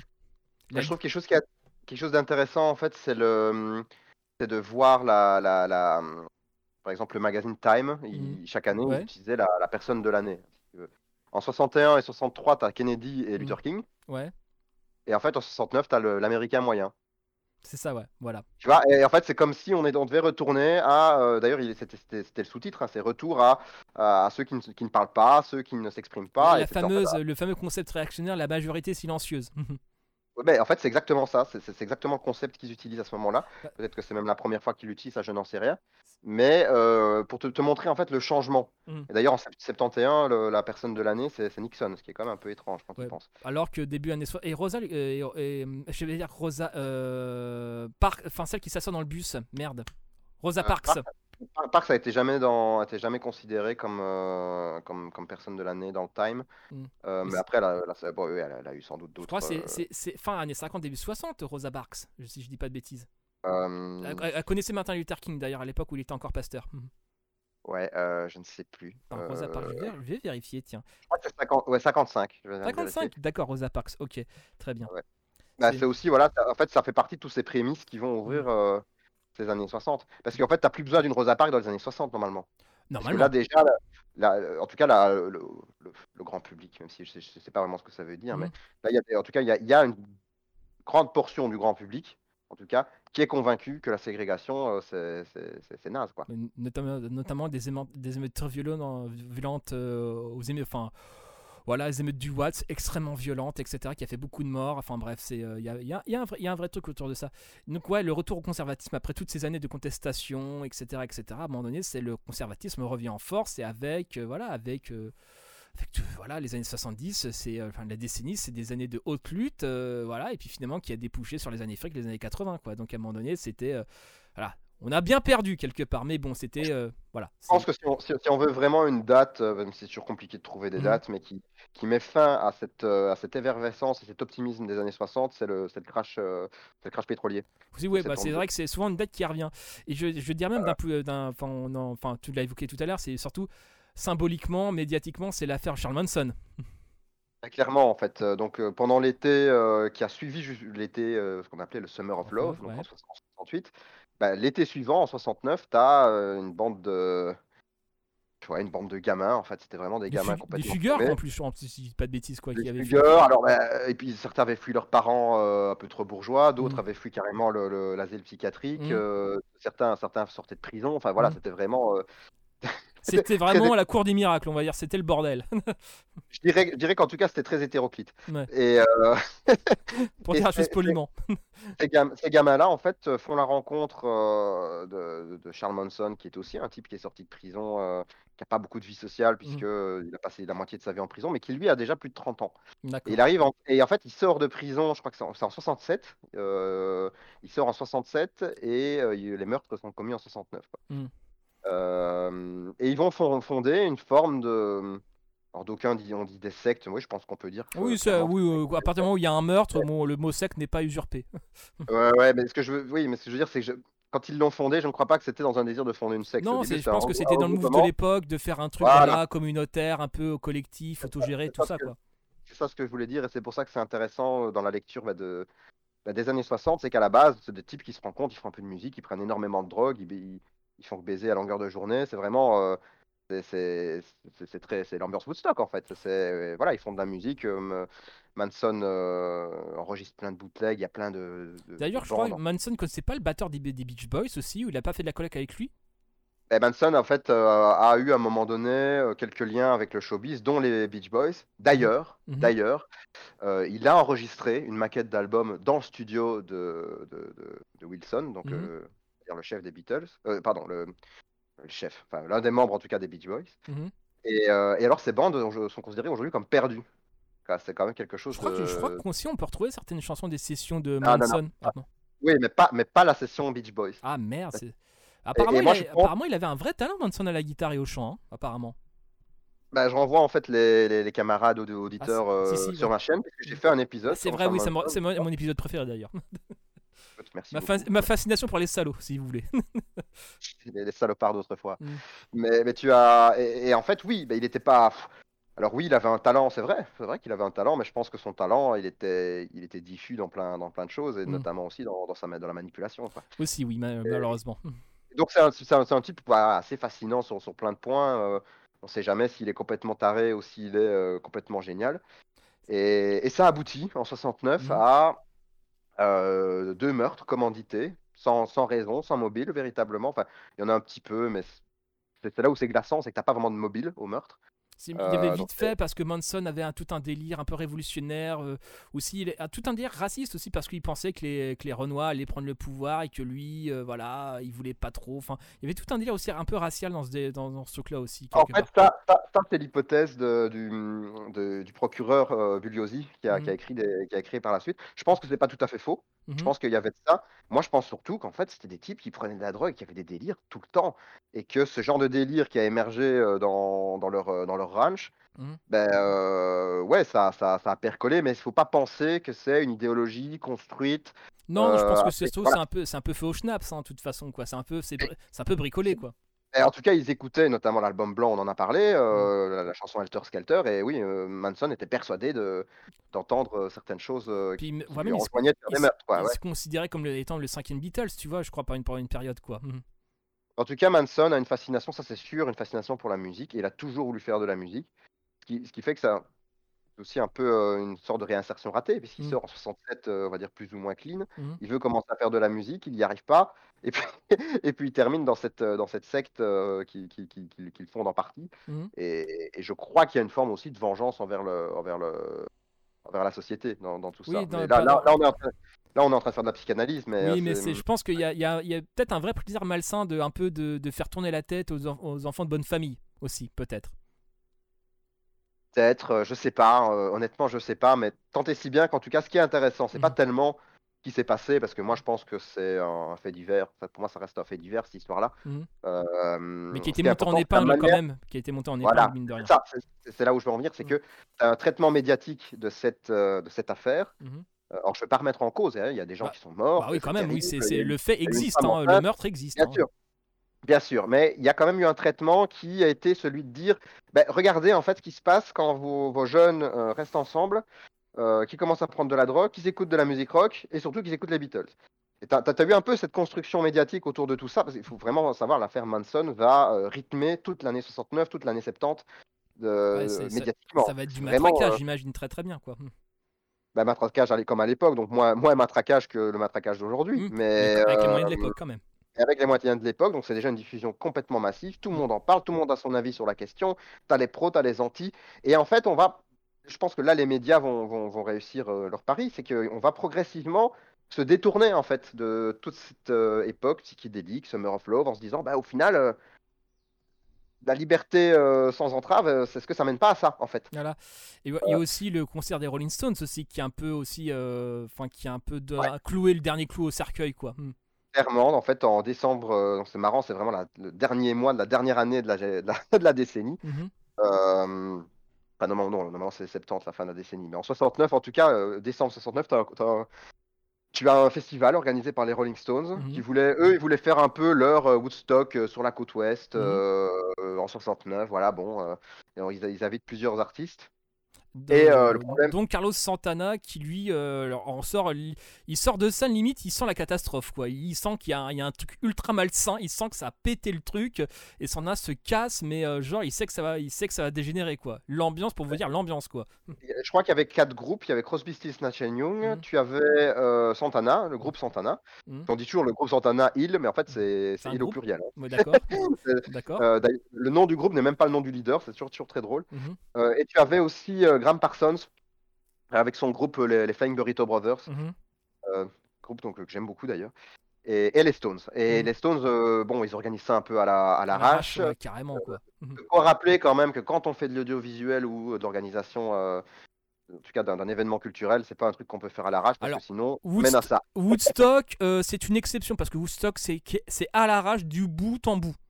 C'est euh, c'est Woodstock, si tu veux, c'est un peu le contre-exemple, mais c'est le seul contre-exemple, on va dire, parce que C'est le contre-exemple qui, est- qui, est- qui est- qui est- qui est soutenu par le tuteur des années 60. C'est-à-dire, en fait, tu as vraiment cette effervescence qui fait que ça s'est rendu possible. Oui. Mais justement, donc là, on est en 69, euh, le festival des Stones à Altamont. Mhm. C'est important de retenir le nom. C'est ça, oui. Et en fait, il va y avoir un meurtre. Il va y avoir un meurtre dans ce, dans ce, dans ce, dans ce festival, en plein concert, radio, radio et télédiffusé. Et, Et, et tu euh, un meurtre. Et en plus, en pleine chanson euh, des Rolling Stones, Sympathy for the Devil, tu vois. Donc à un moment donné, là, les complotistes sont en sueur, tu vois. Ils sont là, ils sont au taquet, quoi. Laquelle chanson euh, D'ailleurs, ce sera en fait la chanson qu'on qu'on passera en fin, en fin d'épisode, mais du, mais du coup, on a, on a aussi, je crois, sauté la deuxième pause musicale. On a, on a été emportés. On a été emporté, ouais. Mais tu as, tu as en effet la, la, la- la chanson Sympathy for the Devil qui, est, euh, qui a été elle-même écrite et composée un peu en réponse à ce Flower Power pour, Mm. les, pour les Stones, en fait. Mm. C'est que eux-mêmes, en fait, ont un rapport, euh, mais les Beatles aussi, hein, Mm. euh, un rapport un peu diagonal vis-à-vis de ça. Ils sont pas tous, en fait, euh, premier degré dans, dans, dans ce, dans cette effervescence. D'ailleurs, c'est pour ça, à Woodstock, il n'y a pas les Beatles, il n'y a pas les Stones, il n'y a pas les Who, il n'y a pas Mm. Dylan. Tous les grands noms, en fait, ne sont pas tellement là dans les grands festivals. Mm. C'est vrai. Alors, ne pas me dire ce que je n'ai pas dit. Hein. Mm. Tu as eu Jefferson Airplane, tu as Mm. eu Jimi Hendrix, tu as eu euh, Joe Cooker. Mm. Tu avais des grands noms, mais Enfin- ce n'étaient pas les superstars en fait. Bah, c'est-à-dire que les Stones étaient inter... Enfin, les Stones, je crois qu'ils avaient zappé parce que bon, ils avaient un problème d'ego par rapport aux autres groupes, donc ils sont pas venus. Les Beatles étaient interdits de territoire parce qu'ils consommaient de la drogue, comme si à Woodstock ils consommaient pas de drogue. Il y a qui encore? Led Zeppelin était au tout début, mais ils pouvaient pas pour des questions d'agenda. Euh, Il y avait Les le Beatles ne voulaient pas non plus parce qu'il y avait le problème du live. Hein. aussi, ouais. Bah, pour Ouais, le- ouais. Effectivement, même pendant Woodstock, euh, il y, a eu, il y, a eu de la, il y a eu de la pluie, donc euh, pendant une période, bah, ils, jouaient les- ils, jouaient, euh, bah, ils jouaient, sauf qu'ils se prenaient des coups de, des- des coups de jus en même temps, vu qu'il pleuvait. quoi. Et il faut savoir aussi que bon, le, le dernier artiste à se produire à Woodstock, c'était Jimi Hendrix, quand il y avait pratiquement plus personne. Et c'est là son fameux concert avec, son, avec sa guitare, où il a imité les bruits des bombes du Vietnam, etc. Le concert historique s'est joué devant très très peu de monde, en fait, vu qu'il est passé en dernier et que la météo et les machins, en fait, ont accumulé les retards, quoi. Ça, ouais, bien sûr. Ouais, ouais, non, mais il y avait une organisation qui était, qui était Mais chag, ça hein. s'est super bien passé. Il y a même eu une naissance, je crois, d'ailleurs, à Woodstock, ou deux, d'ailleurs. Et ça s'est très bien passé. Bon, Ça, c'est anecdotique, mais après, tu as, tu as, ce qui est intéressant, c'est de, c'est surtout euh, le phénomène Woodstock. Oui, C'est-à-dire c'est qu'à la base, c'est un, festival, on va dire, euh, ouais, voilà. c'est- En fait, c'est un festival qui, qui, qui, à la base, se veut pas spécialement si original que ça, Oui, puisqu'il voilà. ce n'est, ce n'est que le second tour d'un autre gros, gros, gros festival qui a eu lieu en 67 et qui Mm. était le festival de Monterey. C'est en- Californie, qui était euh, premier festival de paix, d'amour et de rock'n'roll en gros si tu veux. Mm. Euh, qui pour moi d'ailleurs est plus intéressant en termes euh, social et de phénomène social que, que Woodstock. Moi j'aime mieux Monterey que, que Woodstock. Mhm. Mais Woodstock donc commence comme un festival on va dire classique et puis euh, il y a tellement un afflux de gens et un appel d'air vis-à-vis de ce que l'événement est en train de, de- de devenir Mhm. Que euh, en fait la foule euh, brise les, les barrières Mhm. et le festival devient gratuit. Oui, voilà. D'ailleurs, c'est devenu, c'est- c'est devenu un désastre financier, d'ailleurs, cette affaire. hein. C'est, je crois même aujourd'hui, ça se bat encore pour ça, pour, euh, pour, pour les dettes ou qui a la, empoche l'argent. C'est en même encore aujourd'hui, je crois que c'est un combat juridique. hein. Euh, bah, après, tu as le problème en fait aussi des droits, hein, des droits de, de reproduction, des droits de, de- d'interprétation de certaines chansons. Peut-être que c'est à ce niveau-là que ça se joue, je sais pas. Et aussi, pas. le terrain était considéré comme, euh, voilà, euh, enfin, il y a eu catastrophe naturelle après le terrain, quoi. Malgré qu'ils ont essayé de nettoyer, etc., ça s'est très bien passé. Mais il y avait eu tellement de monde que le- la zone était, euh, voilà, déclarée zo- zone sinistrée, quoi. C'est aussi ça, euh, quoi. en fait, ouais. Clairement, clairement, clairement, bah, tu as, t'as cet esprit en fait un peu après nous le déluge et Mm. euh, on est là, on se, re- on se retrouve ensemble et, Disons on que c'était- disons que pas adapté, euh, les conditions n'étaient pas adaptées à autant de monde aussi. Et même ils ont eu des problèmes de toilettes, euh, ils ont même, pour euh, un peu limiter la caisse, ils ont fait bouffer du, bouffer du riz, des bananes pour éviter que les gens aillent trop, trop aux toilettes. Enfin voilà, c'est Woodstock, c'est vraiment bon. C'est c'est l'archétype de la, de la soirée qui sent de la super bonne soirée qui n'était pas prévue à la base, mais que tout le monde garde un très bon souvenir. Mais après, l'appart a été ruiné quoi. Écoute, mon, mon propriétaire euh, était, avait été à Woodstock, donc j'étais complètement étonné de, que Mhm. mon proprio, qui était euh, une sorte de bourgeois ducle qui, qui travaillait dans les assurances, en Mhm. fait, il était à Woodstock en 69. Quoi. Ah putain. Et pour aussi voir en fait la trajectoire de ces boomers, c'est-à-dire ces types qui euh, étaient dans dans les années 60, mais complètement dans le progressisme, dans, dans on veut changer le monde, etc. Et alors, tu as quand même cette coupure des années 70 qui, qui les fait rentrer dans le sérail, quoi. Ah, je viens de dire, le, t'as- le- le temps a ses, le temps a ses effets quoi, quelque part. Le temps est assez pervers quoi. Ouais, mais pas de la même manière que dans toutes les générations, parce que je pense que la génération des années 80 vieillit un peu différemment. Oui. Je dis pas que c'est mieux ou moins bien, hein, mais euh, elle vieillit un peu différemment que cette génération des années 60. Donc j'invite euh, j'invite celles et ceux qui sont sur la chaîne de Radio Libre de Francophonie à aller voir sur un autre entretien où j'ai parlé de 40 ans toujours de gauche aussi. C'est- très, très bon entretien d'ailleurs. ouais, bon, on a fait un hors-sujet magnifique, mais c'était bien. Ah, c'est ça. Donc voilà, donc, euh, ouais, et donc le festival d'Altamont par rapport à au- par rapport à ce traitement médiatique, effectivement, en plus en live, retrans, enfin diffusé en live. Alors là, si tu veux, je pense que ça, le clou a été planté en fait, d'un point de vue l'image. Bah ouais, ouais, clairement, clairement, clairement. Et euh, mais je propose en fait justement vu que on- bon là les, les deux les deux pauses musicales du coup vont un peu être plus proches que, que, que ce que la première, mais je propose qu'on passe à la deuxième pause musicale pour qu'ensuite on puisse conclure sur cette mort du psychédélisme parce qu'on l'a quand même fort introduite. Et Mhm. ça me plairait quand même de vous faire écouter euh, le son de Jefferson Airplane, Ah oui. The, The Ballad of You and Me and Punale de Mhm. 67 parce que c'est vraiment pour moi un son, un son typique de cette époque psychédélique. On a dedans le, l'expérimentation, on a certaine ferveur, une certaine réverbération. Il y a vraiment plein de choses. Et, et ce qui est intéressant, c'est que le groupe Jefferson Airplane, c'est un groupe qui vient pour moitié du rock et pour moitié du folk. C'est vrai, et puis euh, aussi bon avec leur album euh, Immortel sur Alice Pillow, machin, super album d'ailleurs, avec White Rabbit, euh, Somebody to Love, super album. Ah ouais, franchement, tous les albums des années 60 euh, du Jefferson Airplane sont bons. Après, ça, ça devient un peu moins bien. D'ailleurs, Grace Lee qui tient maintenant, je crois, si je crois, la dernière fois que j'ai pris de ses nouvelles, c'était tenait une galerie d'art à San Francisco. D'accord, ok. On est Donc, très content pour elle, on l'embrasse. On l'embrasse. Euh, si elle nous écoute par là, euh, voilà, le cœur y est. Lee, qu'on- qu'on t'embrasse, euh, reviens s'il te plaît. Reviens. Le- la bouteille a été lancée. je te tiendrai au courant si elle nous répond. Laquelle, laquelle- attends, la- la- laquelle, comme ça je lance un peu la polémique, mais laquelle a fait du, a fait, a fait du blackface hein C'est-à-dire, Ah oui, enfin c'est vrai que alors je crois que c'était pas Woodstock où elle était, je l'ai trouvé vachement bronzée quoi. C'est euh, en fait, elle a à un concert, je sais pas si c'est à Monterey ou ailleurs, non, je pense que c'est un concert indépendant des- du Jefferson Airplane, où en fait elle se, elle se grime en noir pour, euh, bah, justement, bah, c'est un peu pour prendre le, contre-pied, c'est pour euh, chanter euh, la, la souffrance, souffrance noire, soi-disant. Mais du coup, aujourd'hui, ça paraît un peu bizarre avec toutes les. Ouais, mais bon, c'était dans le contexte de l'époque. Enfin, c'est un blackface, mais plutôt militant dans le contexte de l'époque. Voilà, c'était ça. Bon, Ah. bon. Ne faites pas ça chez vous, les enfants. On va dire ça comme ça. Le blackface aujourd'hui, je, vous le recommande pas, mais vraiment pas du tout. Contentez-vous d'inviter les gens, voilà, les concernés, on va dire, pour en discuter. Voilà, c'est déjà moi quand je le fais, moi quand j'invite des gens pour parler d'un sujet sur les cours, etc. Voyez ça comme un gain de temps formidable. Voilà, et puis vous allez apprendre des choses aussi en même temps. Donc enfin bref, donc euh, tu veux, mettre, tu, veux mettre, tu veux mettre la pause musicale? Parce que là je vois qu'on est déjà à plus de deux heures d'entretien. C'est mon dieu. Heureusement que c'est en deux Oh parties. On la, on la lance et puis on conclura comme ça. Voilà, vas-y, ouais, lance, euh, lance, lance musique, Bray. donc le Jefferson Airplane en 67 avec la ballade of You, Me and Punale. You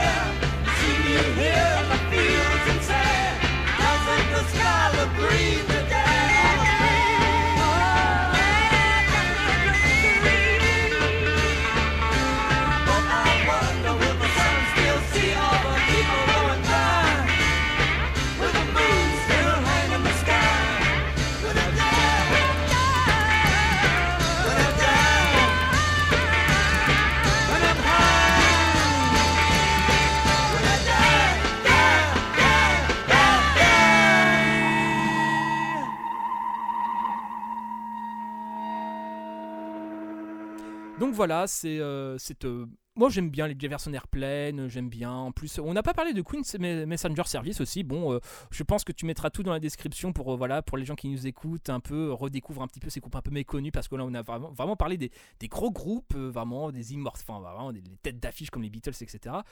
Enfin bref, et tout ça pour dire qu'à un moment donné, qu'est-ce qu'on peut conclure sur tout ça, sur euh, à peu près deux heures d'entretien, sur la, sur la deuxième partie sur ta chaîne? Franchement, qu'est-ce qu'il reste à dire? Euh, Qu'est-ce qui... bon, énormément de choses, il restera toujours énormément de choses à dire. Mais en gros, euh, je pense, qu'on a déjà euh, bien expliqué comment euh, cette génération, en fait, finalement, se commence et se clôt. Elle se termine. Elle termine avec des affaires médiatiques euh, quand même assez violentes, assez traumatisantes. Le système médiatique euh, arrive très facilement à aussi euh, réinterpréter tous les événements qui, se passent. Tu as, euh, et tu as, alors ce qui est, aussi euh, assez important et qui, je pense, va progressivement faire mourir ce- cet, cet optimisme, cette ferveur, ce c'est euh, c'est- le fait que les problèmes qu'il critiquait sont toujours là cinq, cinq ans après. C'est-à-dire que euh, le problème de la ségrégation, alors bon, c'est vrai qu'elle a été abolie par le, par le Civil Rights Act. De... Oui, mais bon, entre le droit et l'application, hein, il peut y avoir des années. hein. Et voilà, c'est ça, oui, c'est ça, déjà. Euh, ensuite, on va dire la ségrégation euh, symbolique, ou du moins euh, dans, dans, dans le, dans le moral des gens, bah, particulier dans le Sud, elle existe toujours. Euh, t'as encore le Ku Klan qui est là, t'as encore Mhm. des lynchages dans les années 60. mhm. Euh, sans oublier la mort en fait de d'abord Malcolm X, mais c'était Mm. un peu moins c'était- c'était moins médiatique que la, la mort de Martin Luther King en 68 je crois, c'est 68 hein, ouais. Je sais pas du tout, mais Et- on va te faire confiance. Et les gens vérifieront sur Wikipédia. Ouais. Et qui, et qui- qui met un terme en fait, qui met un terme à tout à, à- aussi, à toute cette euh, La ouais. mort des 27 aussi. Bah, Brian Jones, euh, Janis Joplin. euh, Enfin, euh, les- le chanteur des Là, Doors, je sais plus comment il se enfin, J'ai toujours un truc sur son prénom. Enfin bref. Jim Morrison. Jim Morrison, voilà, c'est un peu. Enfin, j'ai envie de dire que Jimi Hendrix aussi meurt aussi. J'ai envie de dire quelque part, ils ont eu le bon goût de mourir à 27 ans quand ils étaient jeunes, quand ils n'ont pas connu les affres de la vieillesse en fait. Donc euh, ils ont eu même une, une mort parfaite. Ils ont une vie parfaite, une trajectoire parfaite. Je viens de dire même une mort parfaite. Mais euh, comme Ouais, ça, ils ont pas. Après moi, je viens de fêter mes 28 ans, ça veut dire que j'aurais vécu une année de trop. Voilà. Euh, J'ai 35, ça va, c'était de la marge encore. Euh, ouais. Mais euh, ouais, mais t'as raison. Mais va se passer, c'est c'est assez intéressant qu'on qu'on voit ça comme ça, mais va se passer avec le psychédélisme ce qui s'est passé avec le rock'n'roll, c'est que les Mm. vedettes vont disparaître, ou du moins elles vont rentrer dans ces rails. Tu as euh, déjà, je pense que le plus important quand même, euh, Mm. les, Be- les Beatles qui se séparent. Je veux Oui. dire, euh, 60 69, on annonce la séparation des Beatles, C'était un trauma beaucoup pour les gens, ça. Ah bah c'est un trauma pour plein de gens, mais même en fait pour, leur boîte de prod qui, ne sait pas comment ils vont gérer les prochains, contrats, les trucs, les machins. C'était une machine à pognon, le- le- les Beatles, en, en plus d'être euh, d'être d'être quelque chose de très important pour les gens. Puis, bon, Euh, Après, les gens accuseront Yoko Ono, bon, même si je pense qu'elle n'est pas étrangère au processus, mais entre, guillemets, entre guillemets, on va dire la discorde des Beatles, enfin en tout cas entre euh, John Lennon et Paul McCartney, pour certains, euh, les graines, ça commence à Yesterday, parce que John Lennon a toujours été extrêmement... Parce que Yesterday était la première chanson enregistrée par un membre des Beatles solo. Avant ça, ils, enregis- ils enregistra- enregistraient tous ensemble, tu vois. Même Lennon et McCartney écrivaient euh, à- vraiment à deux, il y avait vraiment une dynamique. Yesterday était vraiment Paul McCartney, l'arrivée, voilà, dans un, enfin, l'arrivée, la, l'arrivée de la mélodie, etc. Il l'a enregistré en, en 65, je crois, au Portugal, avec un pote qui faisait les cordes, sur l'album Help d'ailleurs. Et euh, ben, en fait, Lennon a toujours été plus ou moins jaloux de cette chanson. Et certains diront Ouais. qu'il a réussi à égaler Paul McCartney en écrivant Imagine. Ouais, ouais, peut-être. Vraiment, je, je suis pas, je suis pas un grand fétichiste de- Mm. d'Imagine, même si c'est une très belle chanson. euh, je suis jamais un grand fétichiste des Mm. standards. hein. Mm. Mais pour Yesterday, ben, en fait, à la base, Yesterday devait s'appeler E brouillé, hein, Mm. Squ- Scrambled Eggs. Mm. Et c'est, je crois, que c'est justement, c'est quand il en parle à Lennon que Lennon lui dit, écoute, euh, ta, mu- ta, mu- ta- ta musique, elle est magnifique. Il faut que tu écrives un texte plus sérieux. Et surtout, il, il faisait chier euh, veux, parce qu'il a joué tout au pia- euh, toujours au piano. Donc à un moment donné, ils lui ont dit bon, ah, t'es bien, mignon- t'es bien mignon, mais Ouais, écris les paroles au lieu de nous saouler, quoi. Ouais, ouais, c'est ça. Et, euh, et joue là la guitare parce qu'au piano, ça fait trop, ça fait trop variété. Mhm. Et c'est vrai, en fait, euh, c'est, bah, oui, bah, je pense, je pense qu'en fait, les Beatles devaient à un moment donné se séparer Oui. rien que par euh, le, Tout a leur fin. histoire. et bon. Ouais, ouais, bon, c'est vrai que comme tu dis, Yoko Ono, peut-être, euh, on est fort Oui, mais je pense pas que ça soit vraiment principal. Je pense surtout que avec un groupe avec un tel succès, avec euh, une telle, ça devait imploser à un moment donné, en fait, tout Je simplement. pense surtout que t'as des personnes, c'était des, des personnes avec des, des psychologies extrêmement fortes. Mm. Et donc t'as les Beatles en fait qui en effet se, se séparent, c'est quand même le, le plus grand groupe. T'as Dylan déjà en 66 qui Mm. arrête les tournées, donc euh, Dylan, c'est quand même fou, mais Dylan, la voix de la génération, ne, ne, ne, ne s'exprime pas de 67 à 69. C'est- leur- cool, genre, il est en RTT, tu vois. C'est- C'est ça, en 68, tout le monde attendait Dylan. Et, et Dylan, il arrive en 69, il fait un album de country folk avec Jo- Johnny Cash. Pour te situer, en fait, le retour euh, et le côté un peu provoque aussi, c'est non, mais il y, a- il y a eu 68, il y a eu tout ça, mais Je vous moi, je emmerde. pas là-dedans. ouais, c'est ça, je, suis- je suis plus là-dedans. Euh, T'as les Stones, en fait, qui perdent leur. euh, on va dire leur, leur cheville ouvrière qui est Brian Jones et qui Mm. était euh, le grand inspirateur aussi du psychédélisme. Oui. Il avait apporté le- Après, ça permet l'émergence du duo Keith Richards, Mick Jagger aussi. Mais le, le duo existait déjà avant. Oui, euh, mais disons que là, là, ça s'affirme quoi. Hmm. ça s'affirme. Et alors, en plus, tu vas voir l'apparition d'un nouveau guitariste, euh, Mick Taylor. Ah oui, ah super soliste Mick Taylor, bordel de merde, super guitariste. lui va euh, retourner les Stones dans leur euh, dans, le- dans leurs premières amours, c'est vraiment le blues rock. C'est ça. Et, et- et d'ailleurs, les années 70 sont les grandes années euh, du, du blues rock. euh, le psyché euh, commence déjà à bien, à bien montrer tout ça, mais les groupes comme, comme Led Zepp, c'est des groupes qui arrivent en fait en tournant Voilà, aux années et puis on, 70. on pourrait considérer après la décennie qui va suivre, c'est la décennie de l'embourgeoisement du rock aussi. Ah oui, mais comme je dis, ils deviennent des darons. En fait, en fait ils, vieillissent et donc ils, ils rentrent dans une forme de sérail. Alors bon, euh, symboliquement, c'est drôle que ça passe justement avec la décennie, mais, Mm. mais c'est quelque chose qui... On a parlé du rock progressif, on va pas revenir Mm. là-dessus. Mm. Euh, t'as Hendrix qui meurt, t'as... euh, Mais alors, là, aussi, dans des morts violentes. Hein. Oui, c'est des morts de rockstar quoi, dans son vomi, etc. quoi. Ouais, c'est ça. euh, Hendrix, il meurt dans son vio- vomi, mais après, euh, X euh, overdose. En fait, Hendrix euh, s'ouvrait le crâne pour, euh, parce qu'il pouvait plus se piquer les bras. Mhm. Donc, il avait en fait un- dans, dans- dans le crâne un truc où il pouvait ouvrir lui-même euh, à la main pour se foutre sa, sa drogue par là, quoi. Bon, faut- Se situer en fait l'é- l'état, l'état de, de, de déchéance à la fin, euh, à la Bah, fin c'est de sa surtout vie, aussi qu'Hendrix avait une, avait une morphologie assez, assez costaud et sérieux que lui, il fallait les doses de cheval pour que ça lui fasse de l'effet quoi. Hmm. Ça, euh, t'as, Keith Moon en parlant de, de dose de cheval qui lui meurt bah, littéralement sur scène avec euh, en ayant pris de la kétamine euh, un peu de trop. Mhm. Euh, t'as Brian Jones, on l'a dit, il meurt dans sa piscine. je crois que c'est Keith. Richards qui avait piqué sa gonzesse, enfin entre guillemets piqué sa gonzesse aussi. Il y avait un, délire dans le genre aussi parce qu'il était en mode plein bad, en mode euh, Dark Emo Sasuke aussi par rapport à ça. Mais bon, enfin bref, il était déjà la, la, la déchéance par rapport à la toxicomanie, par rapport aux, aux drogues, avait déjà bien en- entamé le travail quoi. Ça, je savais pas, mais euh, c'est possible, je... c'est, probable. Je sais bien qu'en tout cas, la fin, la Mm. fin de la vie de Brian Jones est une, une grande énigme, hein, parce que il meurt dans sa piscine, je crois noyé. Après, on sait pas s'il était. ass- Il y a toujours ce truc assassiné, accident, on sait pas. euh, voilà. Ouais, c'est, un peu, c'est un peu comme Joseph Mengele, euh, on sait pas trop comment il est mort. Mais, comme euh, Michael Jackson aussi, c'est ces gens qui sont tellement des figures qu'à un moment donné, une disparition tragique, bah, c'est de l'ordre de- d'une ligne- l'inenvisageable en fait. ouais, c'est ça. Bon, après, euh, comparer Mengele, Jackson et Brian Jones, ça me fait quand Bon, même c'est mais- vrai que bon, là, au niveau grand écart, quand même, c'est quand même assez costaud, mais voilà, en tant que musicien raison. brillant, oui. Bien sûr, bien Mm. sûr. Bah, ap- oui, après, Jackson avait déjà eu une très belle carrière. Là, en fait, on a aussi le sentiment que la carrière est avortée de ces personnes-là. Oui, voilà, ils sont, ils sont au zénith, ils sont au top du Euh, top, euh, puis d'un seul Jim coup, pam Morrison, euh, dirais ça, Jim Morrison, pareil. Janis Joplin, pareil. Enfin, tu as. Jim Morrison avait commencé déjà à gonfler, voilà, c'est bon, c'était plus l'homme lézard ultra ultra sexy, mais disons que moi, je, moi personnellement, j'ai toujours rêvé d'un duo Michael Jackson Jimi Hendrix en concert. C'est un duo que j'ai toujours rêvé et que je ne verrai jamais. Mais Quelque chose que, que tous les mélomanes, euh, ou tous les Jimi mélomanes Hendrix, rêvent. euh, Prince, Michael Jackson, le trio de l'enfer que ça aurait été, bordel de merde. Ouais, maintenant, euh, faut pas oublier, euh, enfin, des- vraiment, c'est un des derniers albums qu'il travaillait. Il était en train de travailler un album avec Miles Davis. De toute façon, Jimi Hendrix, à la fin de sa, à la fin de sa carrière, il, il s'était mis. euh, bah, lui, ce qui en fait. Un peu sa démarche art- artistique de création musicale, c'était. Lui, en fait, il écoutait des sons. Il prenait sa guitare, il, il- essayait de reproduire les sons qu'il écoutait, qu'il arrivait à entendre. Et il était extrêmement frustré parce qu'en fait, il n'y arrivait jamais totalement, voire même très, de manière extrêmement imparfaite selon lui. Et à un moment donné, même, il a eu cette phrase euh, qu'on lui demandait Ça fait quoi d'être le meilleur guitariste du monde? Il a répondu Je ne sais pas, demandez à Rory Gallagher. Mais euh, en fait, à un moment donné, il, euh, il avait une conscience, c'est-à-dire qu'à un moment donné, il savait qu'à un moment donné, il devait passer par le. Comment dirais-je le... Merde, l'école de musique, comment on appelle ça Le. Merde, putain, comment... écrire la musique. Aide-moi s'il te plaît. Conservatoire. Comment Le conservatoire Enfin, le conservatoire, oui, mais t'apprends quoi au conservatoire L'écriture à la musique, comment ça s'appelle déjà Je- Solfège. le- voilà, il solfège. devait passer par le solfège parce que lui, il avait un délire de musique classique et de, de maîtriser le solfège pour mieux, pour pas faire ce qu'il appelait du bricolage à la guitare. Bah ouais, il mais s'était mais- mis, s'était mis au solfège à la fin de sa vie, même au conservatoire. Bah en fait, on, pour euh, écrire vraiment des, des, vraiment des concertos, etc. Enfin, il, il avait vraiment tout un projet. Il avait vraiment le meilleur à- était encore à venir.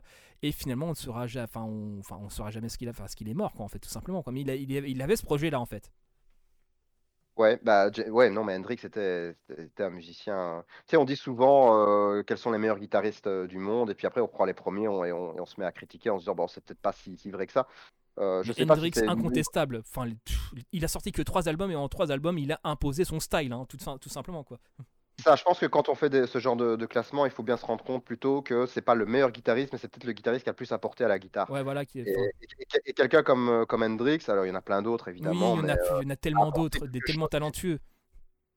qui a complètement révolutionné et qui est assez, euh, assez propre aussi à, à ces années 60. C'est un peu le. Certes, il y a un retour à l'authenticité, mais Mhm. tu as aussi un, élan vers le too much de plus en plus, hein, vers le Oui. plus de couleurs, vers le plus de. on parlait de cette effervescence en Mhm. fait, hein, dans, dans les couleurs, dans les formes, dans les, euh, dans les expérimentations, voire même dans la, dans la, dans la consommation de drogue, Mhm. etc. C'est trop. Et- t- les- tous les excès. Oui, mais c'est là c'est intéressant, c'est parce que c'est aussi tous les excès euh, qui vont être pris par le système capitaliste, comme maintenant, bah, c'est peut-être pas plus mal en fait. Et Euh, surtout, on bah, après, ces excès vont donner les années 70 dans tous leurs excès possibles imaginables, comme les Eagles, les, les chansons à rallonge, les solos à rallonge, effectivement. Ouais, ça- en fait, cet excès-là se termine, euh, on peut dire que c'est la dernière traîne du, du psychédélisme avec le disco, ou ça, la voilà. disco. Dans les années, euh, dans les années 80. enfin, euh, 80, mais là, c'est une autre décennie, et comme dirait l'autre, c'est une autre histoire. voilà. Mais en tout cas, on peut voir ça comme les derniers soubresauts du psychédélisme, qui est ce côté too much, euh, de plus en plus flamboyant. Euh, ouais. Euh, Alors, ouais. Je pense qu'on a à peu près tout dit sur les années 60, parce que là, on est en train de teaser les, teaser les années 70, ou les, les années 80, peut-être d'autres entretiens à faire ici, peut-être. Dans le cas, je pense qu'on a bien, on a, ouais, on a bien discuté de tous les différents euh, sujets importants. On a peut-être oublié certaines choses. Oui, On oublie toujours certaines choses. Mais, mais voilà, ouais, le psychédélisme, euh, comme les années 60, ça a un début, ça a une fin, et c'est aussi lié à des, des événements qui sont socio-historiques, bien plus que musicaux. oui. Et parce que la musique suit en fait un peu. Un Oui, ce- c'est- Enfin voilà, c'est euh, de toute façon la musique n'est que la retranscription, la re- retranscription de conditions matérielles. Hashtag matérialisme. Mais voilà, tout simplement voilà, c'est. Je pense qu'on a à peu près tout dit sur la musique des années 60. Enfin bref, euh, je te laisse finir, c'est ta chaîne, je te prends ta place, vas-y, tu peux y aller. Ah là là, quelle pression terminer comme ça un entretien d'une heure et demie euh, avec. euh, Non, mais je, pe- je pense que je, pe- je pense que voilà, beaucoup beaucoup de choses ont été dites et le, le plus important c'est de retenir. Ça c'est quelque chose qui pour moi vraiment euh, auquel je tiens à cœur, Mm. c'est que cette musique qui a été la musique euh, de toutes les luttes, de toutes les de, de- de- de- de Tous les combats. tous les progrès, de tous les, les- ouais c'est ça, un très progressiste de combat. Cette musique en fait est partie de musique populaire à la base et ça c'est quelque chose qui est assez unique dans l'histoire c'est la rencontre entre la musique populaire et une culture de masse, mais une culture de masse qui progressivement devient de plus en plus connivente avec cette musique populaire et ses luttes, ses, ses combats, ses changements sociaux. Euh, ce qu'on peut, ce qu'on peut le regretter, euh, on peut regretter que ça a été euh, repris, et, repris par un système pour ensuite pouvoir attaquer justement les mêmes revendications qu'ils avaient. Tout simplement, effectivement. Ouais. Et donc, comme dirais je, vais prendre cette formule, soyez réaliste demandez l'impossible. C'était Martin Eden et le dernier radio libre de francophonie en direct du Goulag. Bisous à vous.